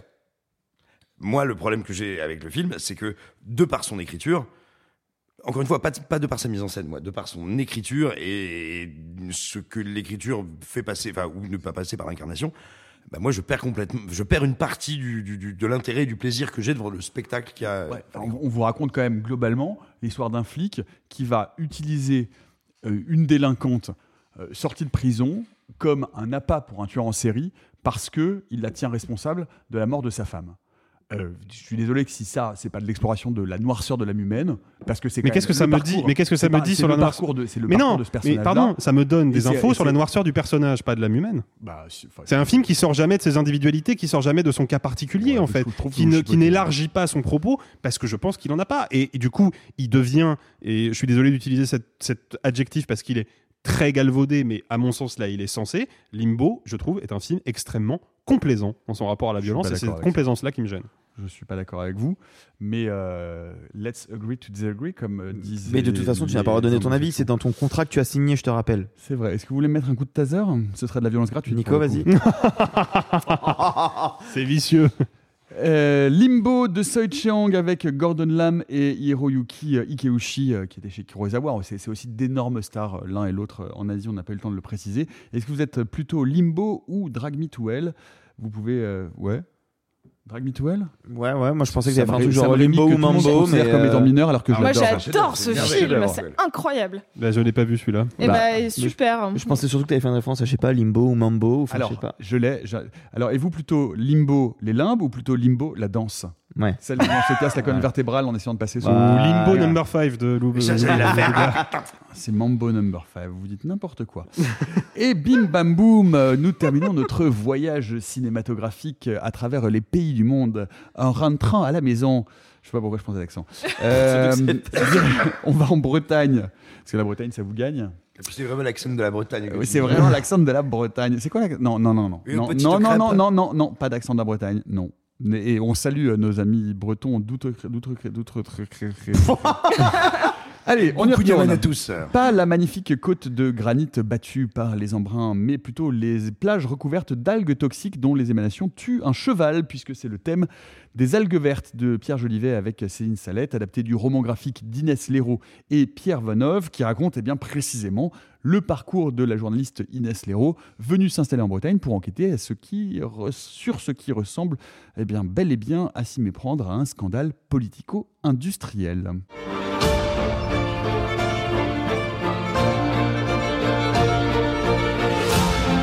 Nous sommes en guerre, Madame Léraud. C'est une vraie et grande guerre économique. Faut que vous soyez vigilants un jour ou l'autre. Vous les aurez face à face, les yeux dans les yeux, les victimes de votre guerre. Les algues vertes de Pierre Jolivet avec Céline Salette. Euh, Arthur, c'est euh, un vrai euh, thème de complot politico-économique, journalistique. Absolument. Ces films-là, on en a un certain dans l'histoire du cinéma. Comment se situent les algues vertes par rapport à ses illustres prédécesseurs? Alors, on en a eu beaucoup, c'est vrai, on n'en a pas eu tant que ça dans le cinéma francophone. Il y en a évidemment, mais enfin, euh, je pense à Goliath récemment, mais c'est pas quelque chose qui est très courant. Et ce qui est vraiment intéressant, c'est que Les Algues Vertes va reprendre les codes de ce cinéma-là américain. C'est-à-dire que c'est l'histoire donc de cette journaliste qui euh, va à un moment euh, pouvoir faire des chroniques à la radio en Bretagne et qui petit à petit va commencer à creuser le sillon de c'est bizarre quand même ce jogger qui est, qui est mort pas loin d'algues qui pousse à un endroit où ça devrait pas pousser et, et qui peuvent être peut-être liés à l'agriculture. Elle commence à creuser le sujet, puis ça commence à l'obséder. Et puis plus ça l'obsède, plus elle se rend compte qu'il y a euh, une population qui n'est pas très ok avec le fait qu'elle enquête là-dessus parce que ça a des impacts concrets de la vie des agriculteurs. Nous, on nous fait toujours passer sur pour les méchants de l'histoire, etc. Et en fait, on retrouve vraiment des, mais des moments même euh, scène pour scène. Vous savez, euh, ce passant ou cette cette locale qui va regarder, qui va dévisager, qui va faire des menaces de mort, etc. Tout ça, c'est des codes qu'on retrouve dans les algues vertes. Et pourtant, c'est réapproprié dans du vrai cinéma français. Que c'est et, surtout dans du cinéma français et ancré dans du réel. Je dis pas ça parce que c'est une histoire vraie. Je dis ça parce que vraiment, il y a cette volonté de vouloir rendre tout crédible, tout ce qu'on voit à l'image en permanence. Et pour ça, il faut peut-être expliquer que c'est donc basé sur l'enquête de la vraie journaliste incarnée par Sellette qui s'appelle Inès euh, qui qu'elle a fait donc une longue enquête et qui n'a pas pu être publiée ailleurs, en a fait une bande dessinée de 160 pages que j'ai lue, euh, qui est sortie en 2019 et qui est, qui est assez fascinante. Alors par ailleurs, elle a fait une série pour les pieds sur terre sur France Culture hein, là-dessus. C'est comme ça que c'est Alors, ça, ça a commencé par France Culture, mais petit à petit, à un moment, France Culture lui dit on va te demander d'arrêter, s'il te plaît. En fait, euh, on commence à avoir des ordres d'au-dessus qui nous disent que euh, là, il faut s'arrêter. Et donc, pendant un an ou deux, Non, elle a juste dans le film, on ne cite, euh, y a, euh, je- une mini parenthèse, on cite jamais la radio pour laquelle elle le fait. C'est aussi que pour Radio ça France que quand même, mais, on euh, comprend que c'est Radio France, mais on, Ouais. enfin, nous on le comprend, mais en vrai c'est pas du tout. Non, je suis euh, d'accord. Donc, ça, ça commence par des chroniques à la radio. Petit à petit, on lui dit de s'arrêter. Elle essaie de vendre son sujet ailleurs. Elle n'y arrive pas. Spoiler, en 2019, elle sortit une BD. Une BD, c'est des cases. Les cases, ça reprend une image, ça reprend un cadre, ça reprend euh, des plans. Et c'est exactement ce que va essayer de faire la réalisation. Et je trouve que là-dessus, c'est intéressant. En tout cas, moi, moi, ce qui me fascine, c'est donc le fait que ça parte d'une bande dessinée, d'une vraie enquête, euh, que ça va essayer de reprendre les codes de ce qu'a vraiment fait Inès et, de l'intégrer dans le réel. Dans, C'est-à-dire que même ces scènes un peu clichés du cinéma américain, bah, du coup, tout de suite, elles prennent vie et on y croit parce que bah, euh, quand quelqu'un va te dire j'aime pas trop que t'enquêtes ça chez moi, ça va pas être le, fermier, le fermier texan un peu cliché avec un accent très euh, stéréotypal. Euh, Stéréotypique Stéréotypique Je sais pas. en vrai. Stéréotypé. Stéréotypé. Stéréotypé. Euh, ça va être stéréotypé, ça va être vraiment quelqu'un dans un coin d'un café qui va dire bah tu sais euh, nous ça nous fait un peu yesh. C'est très crédible et tout le film est comme ça et c'est porté par une Céline Salette qui est vraiment vraiment remarquable. Et puis avant de passer la parole à, à Sophie, moi il y a un truc qui vraiment vraiment je, je trouve assez remarquable dans le film et qu'on met tellement peu en avant, tellement peu en avant. Il y a un moment dans le film. euh, il y a une journaliste euh, locale pour le coup euh, de Ouest France si je me trompe pas qui va l'aider parce qu'elle aussi a enquêté et on lui a demandé d'arrêter et il y a cette phrase que je trouve extrêmement forte parce que personne ne le prend en considération et surtout nous dans notre milieu parisien elle dit la presse locale sait tout mais n'a pas de voix la presse nationale a une grande voix nationale tout le monde l'écoute mais elle ne dit rien et, c'est vraiment, moi, un film que je vois comme une dégradation du journalisme, mais, mais pas, comme, euh, pas comme du spotlight un peu sensationnel, ou pas comme... Non, non, comme juste, bah ouais, en fait, il y a des récits, il faut aller les raconter, c'est des récits importants, il y a des histoires graves qu'on ne peut pas raconter partout ailleurs, et il faut écouter, et il faut regarder la presse locale, la presse régionale, départementale, et, et c'est un film que je trouve puissant pour son, justement pour son réalisme, en partie sur ce biais-là. Ouais, non, Sophie. as, complètement raison de toute manière de, de le, donc de le mettre dans la, dans la longue lignée euh, des films euh, lanceurs d'alerte, ben, comme l'avait été Dark Waters euh, notamment, parce que c'est un film très comparable sur le désastre écologique. Donc là, c'est vraiment le désastre écologique local. Ce qui est, il y a pas mal de points extrêmement intéressants dans le film. Moi, ce qui m'a le plus marqué, c'est le rapport à la politique. Euh, Il faut savoir que euh, le, le- le- le scandale des, algues vertes continue encore euh, quelques jours avant qu'on enregistre, voire même euh, la- hier Voire ou avant-hier. Ah. Quelques, euh, hier ou avant-hier, il y a des algues vertes qui ont été déposées devant le ministère de l'écologie par Greenpeace. Et, et malgré tout, ça fait pas tant de bruit que ça. ça. Ça fait un petit peu de bruit, mais pas tant de bruit que ça. Et quand on voit euh, ce film qui se veut à la fois euh, réaliste et haletant. C'est ça qui. Oui, Il bien y, y a un parfait euh, ratio des deux parce que c'est du vécu. Quand on fait une enquête, même si elle est locale et petite, il y a une vraie sensation de frisson parce que il y a des gens qui sont morts et il y a des gens qui veulent dissimuler ça. Donc que ce soit euh, dans des hautes sphères politiques ou dans de la de la politique à toute petite échelle, il y a un jeu de pouvoir qui s'exerce et qui est super intéressant. Il y a un personnage qui m'a particulièrement plu dans ce film, c'est celui d'un député euh, joué par Jonathan Lambert. Et ça aurait été super facile pour le film de dire euh, euh, euh, il y a d'un côté les agriculteurs, ils sont méchants parce qu'on veut, ils veulent pas que l'enquête se fasse parce qu'ils sont égoïstes. Et puis il y a la journaliste qui a la vérité absolue. Et puis en fait, ça aurait pu être un film super caricatural et la politique aurait pu être présentée comme le grand méchant. Genre, ça aurait pu être un espèce de d'antagoniste absolu. Et, tout est incarné parce qu'on on monte pas dans les sphères via ce film, on reste en toute petite échelle. Et Jonathan Lambert, quand elle va le voir, en fait, pour le, au, tout, au tout début, il dit Mais. euh, euh, moi, je veux bien vous répondre, puis je veux bien dire que je suis scandalisée parce que je le suis et parce que euh, je tiens à la Bretagne et je veux qu'elle redevienne belle.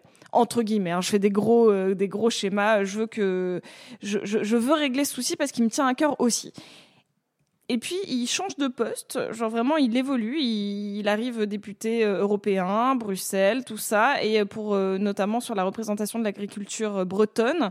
Euh, et là, d'un coup, c'est pas qu'il est plus intéressé, mais c'est que ses considérations sont autres. C'est-à-dire que là, il dit, ok, mais maintenant, moi, mon cheval de bataille, c'est que la Bretagne ne soit pas désertée par les touristes et ne soit pas qu'on ne perde pas cette espèce de d'estampe de la la- l'agriculture bretonne est importante. Ça, je trouve ça hyper intéressant et j'aime aussi ça aurait été hyper c'était hyper casse-gueule de dire OK, bon les algues vertes vous voyez à peu près d'actualité, mais elle le resitue bien dans le temps en faisant de très jolies ellipses pour le coup très cinématographiques avec euh, le- le- son niveau de vie de couple, son attachement à la Bretagne, sa gestion de comment c'est quitter Paris, comment c'est quitter un certain milieu du journalisme et malgré tout, il y a un moment, en prenant le personnage de sa conjointe, euh, d'ailleurs, euh, c'est un très joli couple de cinéma. Les deux sont vraiment adorables. Ça parle aussi du rapport à l'homosexualité dans l'arrivée en province. Et il le fait de manière très subtile sans que ce soit jamais pathos ou au contraire euh, très conflictuel. C'est très doux.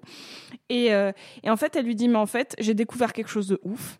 Comme on le dit à son conjoint ou sa conjointe, en fait, ce souci qu'aujourd'hui on a les algues, euh, enfin le souci actuel des algues vertes, il remonte au plan Marshall. Et en fait, elle explique comme sur un, un- un PowerPoint, exposé, ouais. comme un exposé d'enfant. Ouais. Elle explique pourquoi le plan Marshall a euh, redéfini l'agriculture bretonne, parce qu'on a changé complètement l'outillage, comment on a cassé euh, des, des, des structures entières de paysages pour faire de, de l'agriculture massive. Et ça, j'ai trouvé qu'il y avait un ratio parfait. C'est un film qui a de l'émotion cinématographique. Mm. Moi, j'ai même versé une petite larme parce qu'on sent que l'implication qu'elle a, euh, qui est de faire parler les familles des victimes pour que ça aille de manière procédurale Mm. euh, et que ça remonte et que ce, ce- ce- parce que elle, elle- au début, son ambition de journaliste de je fais un sujet qui marche à la radio, il est très vite éclipsé par autre chose. Et je trouve qu'il y a une vraie sincérité qu'on sent dans le projet que cette vraie journaliste a coécrit parce qu'elle a coécrit le scénario. Mm. Donc en fait, on sent une, une, une vraie sincérité et donc du coup un vrai sujet journalistique qui s'est parfaitement ancré dans un film de cinéma. Mm. Donc après, bien sûr, il y a un petit défaut, c'est que la, la, la- la réalisation est peut-être un peu classique. Oui. Elle est peut-être euh, un peu terne en termes de photos. C'est ce qu'on pourrait, euh, si on était méchant, appeler un téléfilm de luxe. Euh, Oh.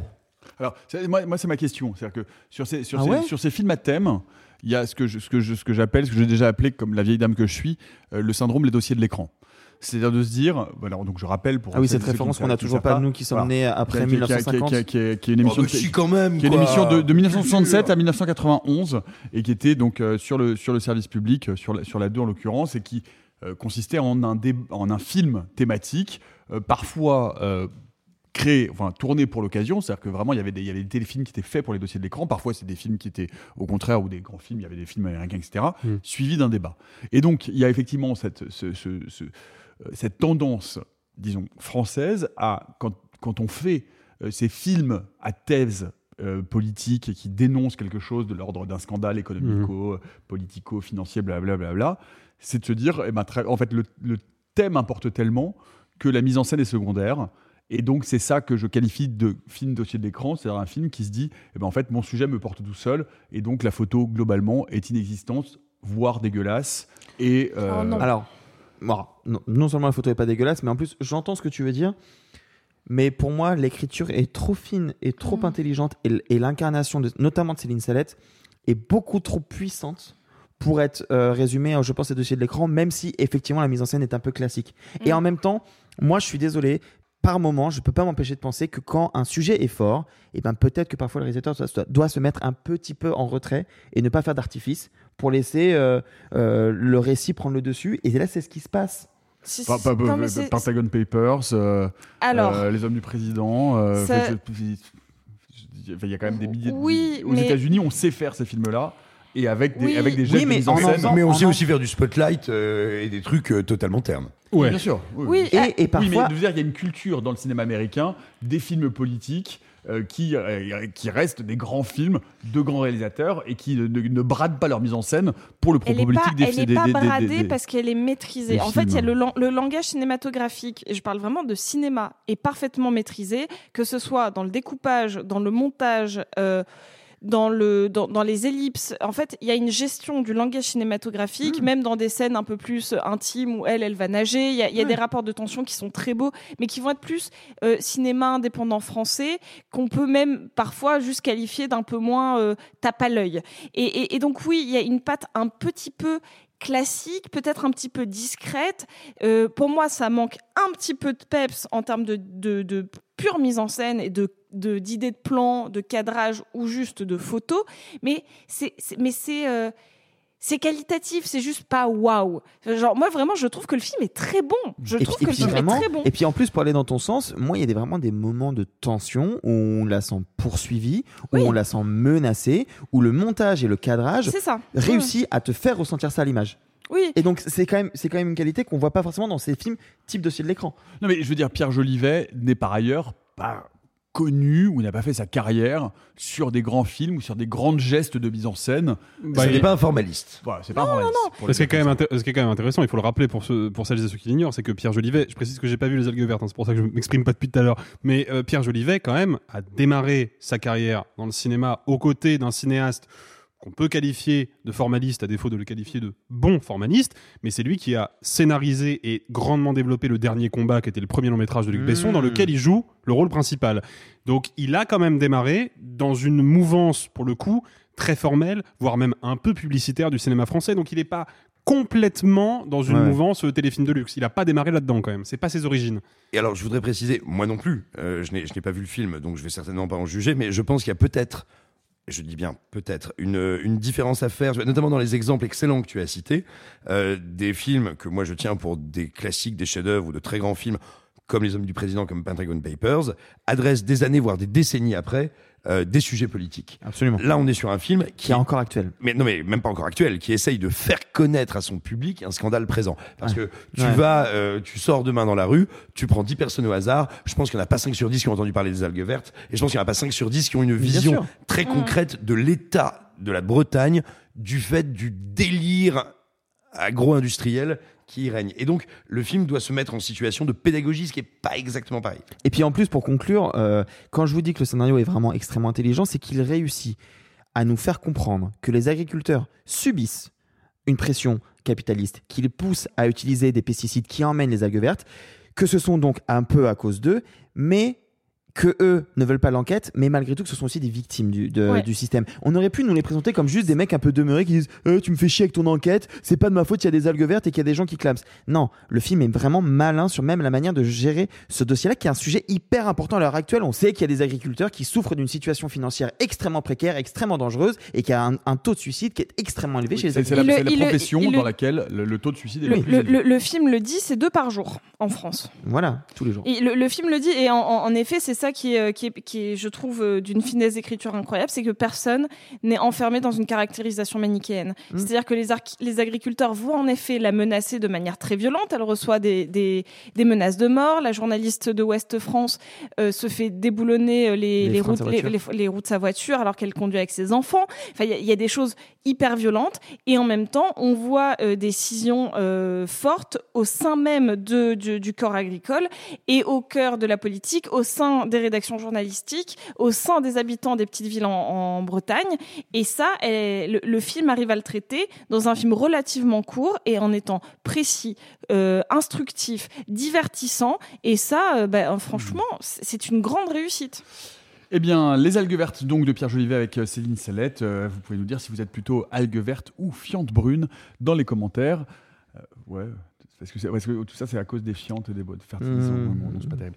Euh, et puisqu'on parle de fientes, non, pardon, puisqu'on parle de cinéma français, euh, on Oh. oh là, c'était, c'était, c'était moche. ça. Gratos. Euh, Simon, en actualité, Unifrance a un nouveau patron. Alors, Unifrance a un nouveau dirigeant. Qu'est-ce que c'est Unifrance? Unifrance, c'est l'association qui prend en charge la publicité, la visibilité du cinéma français hors nos frontières, dans le reste du monde.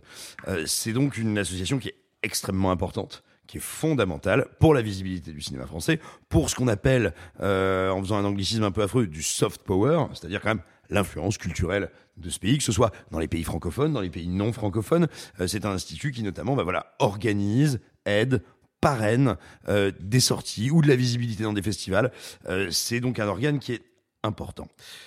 Je ne sais pas si vous vous rappelez, il n'y a pas si longtemps, il y a quelques semaines, euh, il y a une euh, cinéaste française, Justine Triet, qui a reçu la Palme d'Or et qui a dit attention, euh, il y a une marchandisation du milieu du cinéma qui est mortifère et contre laquelle il faut lutter à peu près tout le champ politique et beaucoup de commentateurs et nombre de demi-analphabètes de Twitter lui sont tombés dessus euh, en expliquant que Encore vraiment- des amis, encore des amis, oui. Ouais, coucou les copains.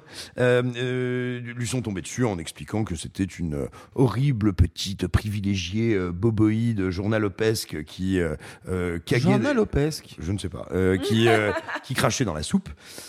Eh bien.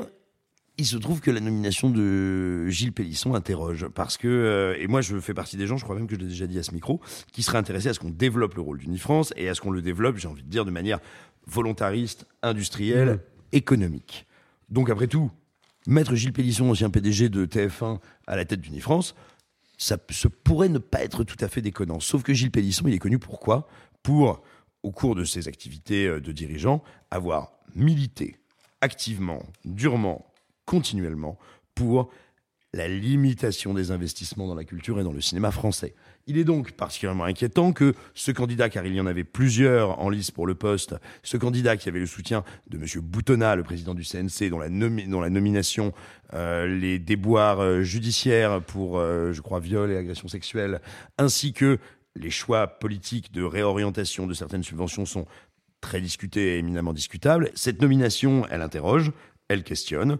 Euh, il faut jamais, il faut jurer de rien et n'oublions pas que des fois simplement les gens sont très compétents au, pest- au poste qui sont les leurs et que peut-être, peut-être euh, cet homme sera très compétent et a simplement voulu incarner la volonté politique du groupe TF1 en essayant de limiter les investissements. Peut-être, mais peut-être pas. Et ça doit tous nous inquiéter et à toutes celles et tous ceux qui se disent mais oui le cinéma français crache toujours dans la soupe ils ne veulent que des subventions et des trucs et des machins quelle bande de salopards eh ben je vais vous dire si on commence à s'attaquer à un truc aussi nécessaire culturellement intéressant économiquement et euh, puissant que notre capacité à faire sortir notre cinéma de nos frontières c'est qu'on a de sérieux problèmes Du nouveau pour nos amis d'outre-Québec, la Batavia. Et nous en arrivons donc à la séquence que vous attendez toutes et toutes, euh, toutes et toutes. Oui, parce que vous, voilà, vous êtes tous féminisés, toutes. C'est bien fait pour vous. Vite fait, mal fait, c'est la critique en 30 secondes. Et euh, nous allons donc parler d'assaut euh, d'Adilkan Yerzanov. Et c'est Alexis qui s'y colle. Top chrono. Alors, il faut que je resitue très rapidement euh, Adil Kanyerzanov. C'est un cinéaste kazakh, et il n'y en a pas beaucoup des cinéastes kazakhs. Donc, quand ils ont le, le bonheur de voir le- les films sortir de leurs frontières, bah, il faut que, il faut qu'on en parle. Il faut savoir que Adil Kanyerzanov, je l'ai découvert moi en 2020 avec A Dark Dark Man, qui est une espèce de relecture contemplative du polar que j'avais trouvé très intéressante. Pour euh, l'anecdote toujours, c'était mon premier, mon premier papier chez Sofilm, et c'était aussi la première fois qu'un de mes, euh, une- un, des- un extrait d'une de mes critiques servait à illustrer une affiche de film. Voilà, donc j'étais plutôt content. Bravo. Euh, mais du coup, il revient cette année avec bah, ni plus ni moins que trois films, parce qu'il a réalisé trois films en 2022. Il a réalisé Goliath, euh, L'éducation d'Ademoka et donc Assaut. Malheureusement, Goliath n'est toujours pas euh, diffusé en France. Et alors, euh, pour ce qui est des deux autres, quand on dit qu'ils sont distribués, actuellement sur Paris, il y a maximum quatre salles, et c'est des petites salles d'arrêt qui diffusent le film, dont la plupart n'ont qu'une séance quotidienne. Le film est sorti ce mercredi. Donc, si vous n'habitez pas Paris, vous allez avoir du mal à le voir. Si vous habitez Paris en revanche ou que vous êtes de passage, je vous conseille vivement d'aller voir le film parce que déjà, c'est un vrai film de genre. Et ça a pas l'air quand on regarde la bande-annonce et quand on s'intéresse un peu au style de Yerzanov parce que, un peu comme Chelan, un peu comme Serra, c'est un cinéaste qui va travailler les plans fixes, les plans larges et qui va travailler un peu aussi la longueur, même si là pour le coup le film est assez resserré et fait une heure et demie. Mais ce qui est intéressant, c'est que c'est un vrai film de genre parce que c'est un film qui a un postulat de film de genre à l'hollywoodienne une école, les, élèves d'une école, perdus au milieu des steppes kazakhs, sont pris en otage par un groupe de terroristes. On ne connaît pas le visage de- des terroristes, on ne sait pas qui ils sont, on sait juste qu'ils sont violents et déterminés. Problème, on est au milieu des steppes kazakhs. Donc on peut pas, on peut pas appeler les Spetsnaz et leur dire de venir en deux, en deux heures. Ils mettent 48 heures à venir. Les Spetsnaz, c'est l'équivalent euh, kazakh du euh, GIGN. Si vous avez joué à Call of Duty, Mm. vous savez de quoi je parle. Et le truc, c'est que bah, du coup, il faut bien aller les chercher, ces gamins. Il faut faire quelque chose contre ces terroristes. Et donc, bah, les villageois, qui sont tous des parents d'élèves, parce qu'encore une fois, c'est une toute petite communauté, tout le monde se connaît, et ben ils vont s'organiser pour eux-mêmes mener l'assaut contre l'école. Le truc, c'est que eh ben, le film va réussir, à mon sens, un exploit véritable. C'est qu'il est à la fois complètement premier degré et par moments même assez tragique et assez violent. Et en même temps, il est dans le pastiche, il est dans la parodie, il est dans l'humour avec des situations absurdes, volontiers burlesques, notamment quand les villageois s'entraînent à manipuler des armes alors que bah, personne n'en a jamais manipulé. Et le seul qui sait s'en servir, c'est un vétéran de l'Afghanistan complètement alcoolique et un peu allumé. Donc c'est très compliqué de- d'apprendre à se servir d'une arme. Il va bien falloir qu'ils y arrivent. Et donc on a en parallèle des scènes d'entraînement au milieu de la neige, photographiées de manière sublime et qui vraiment prêtent à rire. Et en même temps, on a bah, du coup la préparation d'un assaut dans lequel potentiellement il va y avoir des victimes civiles, dans lequel il va y avoir des, échanges de tirs. En bref, le sang va couler. Et réussir à être en permanence sur, ce, sur cette double ligne sans jamais se casser la gueule, c'est vraiment un exploit. Et en plus, je trouve que c'est un film qui est totalement dépaysant. Et ce, malgré le fait qu'il ait une, une, vraie identité de genre euh, un peu à l'occidental. Il est très dépaysant parce qu'encore une fois, tous les paysages sont absolument splendides. C'est vraiment eux, en fait, le vrai personnage du film. Et parce que je trouve que Yerzanov arrive, que ce soit dans A Dark Darkman ou dans Assaut, à attraper quelque chose de la société kazakh, de ses fractures, de son isolement, de sa solitude profonde. Et pour moi, c'est vraiment un cinéaste qui est en train de devenir un cinéaste important et j'espère qu'un jour, il aura une distribution euh, plus euh, ample que celle-ci. Assaut d'Adilkan Yerzanov et vous aurez entendu que Alexis fait donc partie de ces personnes qui sont intoxiquées euh, aux jeux vidéo et j'aimerais bien savoir où tu étais les soirs de euh, il y a une dizaine de jours. Ouais, ouais, ouais. Enfin, bref. C'était très bien, c'était parfait, c'était très bien. Alors très bien. Et il en reste un peu plus, on vous le laisse. Qu'est-ce que vous, de quoi vous avez envie de nous parler, les camarades? Euh, On peut commencer, euh, on peut commencer, on peut commencer, on peut commencer par Arthur. Allez. Oui, euh, pour la troisième semaine d'affilée, je vais vous recommander un album de rap. Ça change, c'est des paysans, c'est l'été. Tellement prévisible. Oh, venant de la part du mec qui parle de livres depuis six mois, vraiment. C'est pas vrai. Euh, non, je voulais. j'ai pas toutes les voix, j'ai pas toutes les consonnes encore. Par exemple, le J. Non, bon, pardon. Mais tu vois, tu l'as retrouvé Ah putain, c'était ça. Non, je voulais vous parler du dernier album de Guna, euh, A Gift and a Curse, qui sort sur l'album de Young Thug, euh, euh, Young Stoner euh, Records. Euh, c'est un album dont on n'a pas beaucoup parlé parce qu'aux États-Unis, il se fait un peu défoncer. Euh, parce que Guna a eu une sombre histoire d'arrestation où il aurait été une balance dans des histoires de deal et il a utilisé cet album pour un peu pour se justifier. C'est le nouveau 6 9 quoi. Il y a un peu de ça et en même temps, il est vraiment mêlé à des affaires sombres. En fait, le truc, c'est que bah moi, j'écoute pas les paroles de rap américain, donc je m'en fous complet. Donc moi, j'écoute un album que je trouve vraiment super. Et mais aux États-Unis, tout le monde le défonce, donc il est très peu mis en avant et c'est bien dommage parce que Guna est un excellent rappeur. Et puis si vous en avez marre que je vous parle de rap, sachez que j'ai découvert un peu par hasard que Leyland Whitty, euh, qui est le saxophoniste de Bad Bad Not Good, le plus grand groupe de jazz euh, de ces dernières années, euh, qui a sorti un album solo qui s'appelle euh, Anyhow, je crois, et qui est absolument sublimissime. Voilà. Euh, je crois que Simon veut nous parler de quelque chose qu'il a vu sur, euh, alors sur, on appelle ça une plateforme qui s'appelle Ne- Nef.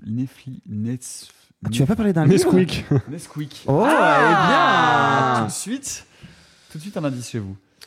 Alors voilà, il y a des moments dans la vie où on est un peu vulnérable, il y a des moments où on est fatigué, il y a des moments où on a la voix enrouée, des moments où on est au fond du lit, des moments où euh, les draps sont à la fois froids, humides et chauds, et on se Enfin, dit des que- moments où un homme est malade, quoi. Ouais, voilà. Où Ça va pas fort fort. A Des- man is ill. Voilà, des moments où Comme on, on se dit en japonais. des moments où on se dit que si c'est le bout du tunnel, euh, autant, euh, autant, autant pas finir super bien. Et On dirait euh, un peu le cliché du mec qui a chopé juste un petit rhume. Je sais que c'est pas le cas, hein, mais ça fait un peu. euh, Oui, non, mais c'est l'idée. Et, et où on se dit, tiens, elle est rigolote cette vignette, c'est vraiment moche. euh, oh, le titre est affreux. Non, je vais pas regarder ça. Bah, de toute façon, je suis tout seul, personne n'en saura rien. Et en fait, et en fait, on en parle, parle dans on- un podcast. On en parle dans un podcast. Et bien, tout simplement dans un dans un moment euh, dans un moment de trouble.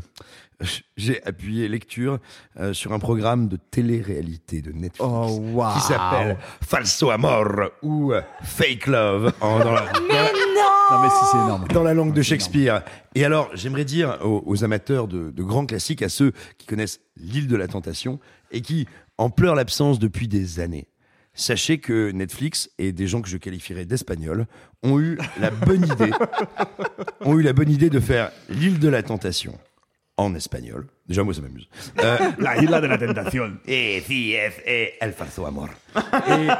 Et, et- et- et attention, vous verrez, vous n'êtes pas prêt pour Manuel, l'homme qui a réinventé le déni. C'est euh, euh, Louis. Non, mais alors raconte-nous de quoi, de quoi il s'agit, parce qu'on ben, savoir. C'est l'île de la tentation, sauf que quand on leur montre des vidéos, on leur montre des vraies vidéos et des vidéos avec des deepfakes. Et en plus de ne pas devenir fou et de ne pas euh, se faire harakiri, ils doivent dire euh, ça c'est vrai, ça c'est faux. Et celui qui se trompe le moins, enfin le couple qui se trompe le moins, repart avec plein d'argent.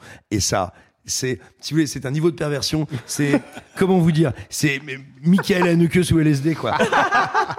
C'est Michael Haneke qui fait, ya oui, j'ai envie de te parler de comme l'humain est misérable, mais on va bien rigoler avec des tacos. Et, et voilà, c'est l'été, c'est l'été, vous n'avez pas de Ricard et vous aimez la vulgarité. Heureusement, il y a Netflix. Oh la vache, j'ai presque envie de le regarder Ah maintenant. ouais, moi ça me donne moi hyper envie. Depuis qu'on en a parlé, je, suis- genre, je pense qu'on va se le faire, on va, on va, on va se le binger. Euh, moi, moi, je voudrais vous parler, alors pour le coup, euh, d'une série euh, que, que j'ai découverte sans, sans être malade et que j'attendais vraiment beaucoup parce que euh, j'ai euh, lu les, les trois, les trois livres que, que, que je tiens comme étant parmi les, les meilleurs livres de science-fiction de ces dix dernières années et j'étais très, très, très intéressé et très curieux de l'adaptation en série, d'autant que c'est une adaptation sur Apple TV. Et Apple TV, c'est quand même euh, vraiment distingué euh, ces dernières années comme étant peut-être l'un des meilleurs pourvoyeurs de science-fiction et de séries de science-fiction. Euh, je pense à For All Mankind, je pense à Severance. Et voilà donc qu'arrive la traduction en série de Silo de Hugh Howey. Voilà, et puis avec, par ailleurs Rebecca Ferguson, dont nous avons parlé tout à l'heure, dans le rôle titre. J'étais un peu. la bande-annonce m'avait donné assez envie. Euh, le silo, qu'est-ce que c'est? Eh bien, c'est que tout ce qui reste de l'humanité vit dans un silo de euh, 150 euh, niveaux, euh, enfoncé dans le sol, et dont on ne, perçoit de l'extérieur eh bien que à travers une projection vidéo un territoire désolé. Et il se passe de quelque chose de particulier dans cette société, c'est qu'on n'a pas le droit de dire qu'on veut aller à l'extérieur. Et le livre et la série commencent par quelqu'un qui dit je veux sortir. Et en fait, quand les gens sortent, on leur met une combinaison, on leur donne un petit bout de laine, puisque le, titre original du, livre c'est Wool, et on leur dit vous allez sortir, mais vous allez nettoyer le capteur, le capteur qui nous permet d'avoir cette projection euh, de, euh, la, de la nature complètement désolée de l'extérieur. Et la question, c'est de se dire, mais puisque les gens vont sortir et que l'air est tellement toxique dehors que même avec une combinaison, les gens meurent, pourquoi les gens qui sortent nettoient-ils malgré tout le capteur? C'est une trilogie passionnante et j'étais très curieux de voir comment ça allait être mis en image. Et euh, eh bien, j'avoue qu'à l'issue de la première saison, il me manque euh, encore les deux épisodes de la fin. Je suis à la fois euh, très séduit, très séduit par la reconstitution du silo, euh, par, euh, l'univers visuel qui est un peu hors du temps, puisqu'on est à la fois euh, vraisemblablement dans le futur, mais en même temps, la technologie est extrêmement limitée. Je suis très séduit par les deux premiers épisodes qui posent vraiment les enjeux de, la trilogie et je suis un peu désarçonné parce que donc il y, a- donc trois, romans et, et Hugo Webb il en, a, il en a sous la pédale, il en a sous le pied. C'est-à-dire que les romans envoient, envoient de la révélation et on rentre tout de suite dans, dans, dans- dans un univers qui prend euh, beaucoup d'espace et beaucoup d'ampleur. Il y a presque une logique feuilletonnante. Ouais, Quasiment toutes les 40 pages, ils changent de braquet. Ouais, c'est ça. ouais. Et, euh, eh bien, euh, à- à- à- il me manque encore les deux derniers épisodes, mais je trouve que la série est extrêmement timide, justement, dans le côté feuilletonnant. C'est-à-dire que j'ai l'impression que la série se réserve énormément.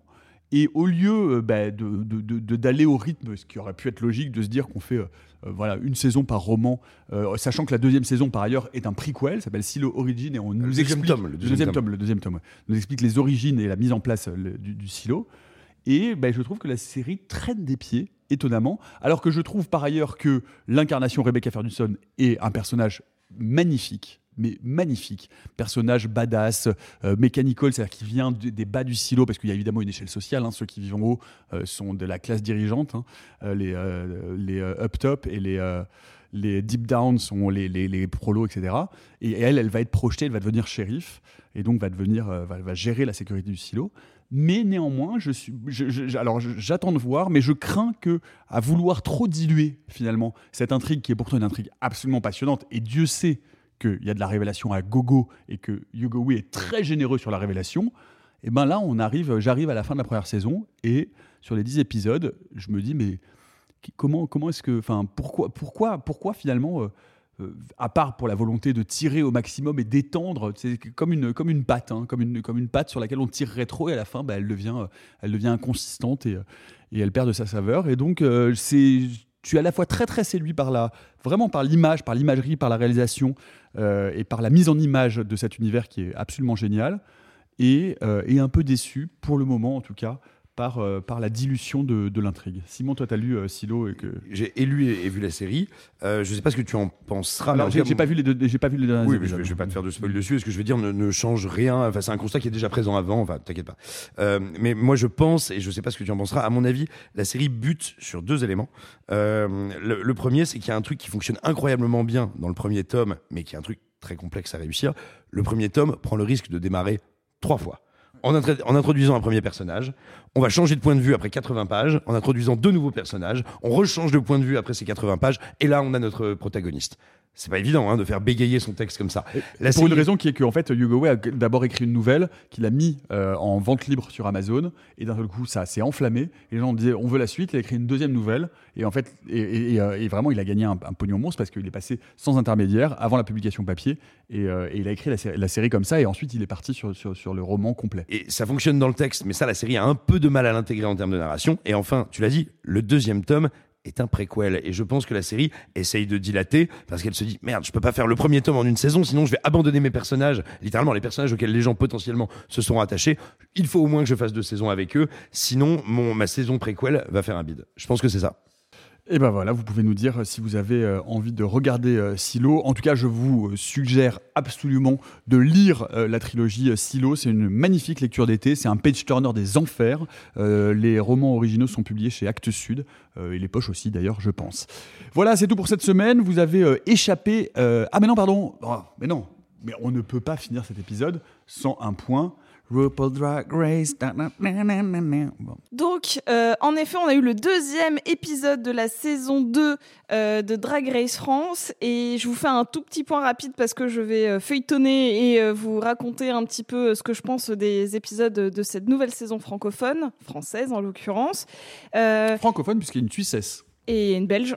Une Belge. Voilà. Et Canada, c'est euh, il y a eu une gagnante francophone. Bref. Euh, et euh, donc, euh, je, suis surprise. Normalement, le, c'est le, le talent show, c'est souvent l'ouverture des, saisons euh, étrangères, euh, enfin autres que, l'américaine. Et là, c'est pour le deuxième épisode. Et c'est toujours hyper gênant les talent shows. Il y a généralement plus de la moitié qui ne marche pas. Il faut, il faut préciser que le talent show, c'est donc chaque drag queen vient Faire un- performer ce qui Vous est normalement les- son point fort. Vous voyez les spectacles d'enfants généralement qu'on fait euh, pour des kermesses, bah là, mais euh, fait par des euh, professionnels du spectacle qui euh, sont norm- normalement bien plus talentueuses que des enfants, mais sauf que ça dépend desquels. Et Mais c'est pas ce que fait Simon tous les samedis soirs? Non, c'est autre chose? On t'a dit qu'on gardait Ah, ça secret. Pardon, pardon, pardon. C'est c'est du striptease. Ah, mais c'est pas. Pardon. Alors, L'hélicoptère et son petit slip Oh, de la peau. vache. Ah Mais c'est- non Mais c'est dans un, c'est dans un chenil. hein. Bon, et donc en gros, euh, ce que je tiens à dire, c'est qu'on découvre que le cast de la saison 2 est incroyablement talentueux. J'ai jamais vu aucun euh, talent show dans aucune saison euh, internationale de ce niveau-là. Et surtout, je pense qu'avec Nicolas, on a officiellement Piche. notre préf. Non mais piche. Piche, la- Piche, si tu nous écoutes, on t'aime. ah mais euh, best des best, genre incroyable. Et j'ai donc voilà, la, la- la semaine dernière j'étais en mode je n'ai pas encore préféré, ça viendra après. Bah là c'est bon, c'est Piche. Non mais piche. Piche. Elle est incroyable. Voilà, C'est tout c'est une pour drague moi. barbue, À la semaine prochaine. Voilà, et bien c'est donc tout cette fois-ci pour cette semaine. Vous avez échappé à l'enregistrement avec fond sonore de Bal des pompiers parce que, eh bien, eh bien, ben voilà, et vous avez surtout échappé à nous au bal des pompiers. Euh, pas de Ricard tiède dans pas un verre en plastique. Ah non, non. Pas Ah non, de Ricard tiède, pas de Bah. Ricard tiède dans un verre en plastique fondu sur fendu. Alors, je vais, je vais terminer ma vanne ou pas Ok, On y va. Donc, pas de Ricard tiède dans un verre en plastique fondu sur les démons de minuit cette année. Oh bah zut alors On se retrouve mardi pour notre avant-dernier épisode patrimoine de la saison. Euh, et mardi, on va danser dans le noir. Allez, bye les amis. Et gloire à Il m'entraîne au bout de la... Ah, nuit. Qui ça, merde qui ça Oh, c'est pas humain, les salauds, ils m'ont épuisé. Au quatrième stop, il sera exactement 0h13 minutes. Oh la vache Moi je vais être en retard au lycée Oh, bah dis donc, t'es bien pressé, toi, ce soir. Ceux qui sont encore vivants, profitez-en pour le rester, allez-vous-en Arrivederci e buon viaggio Messieurs, il n'est de bonne société qui ne se quitte.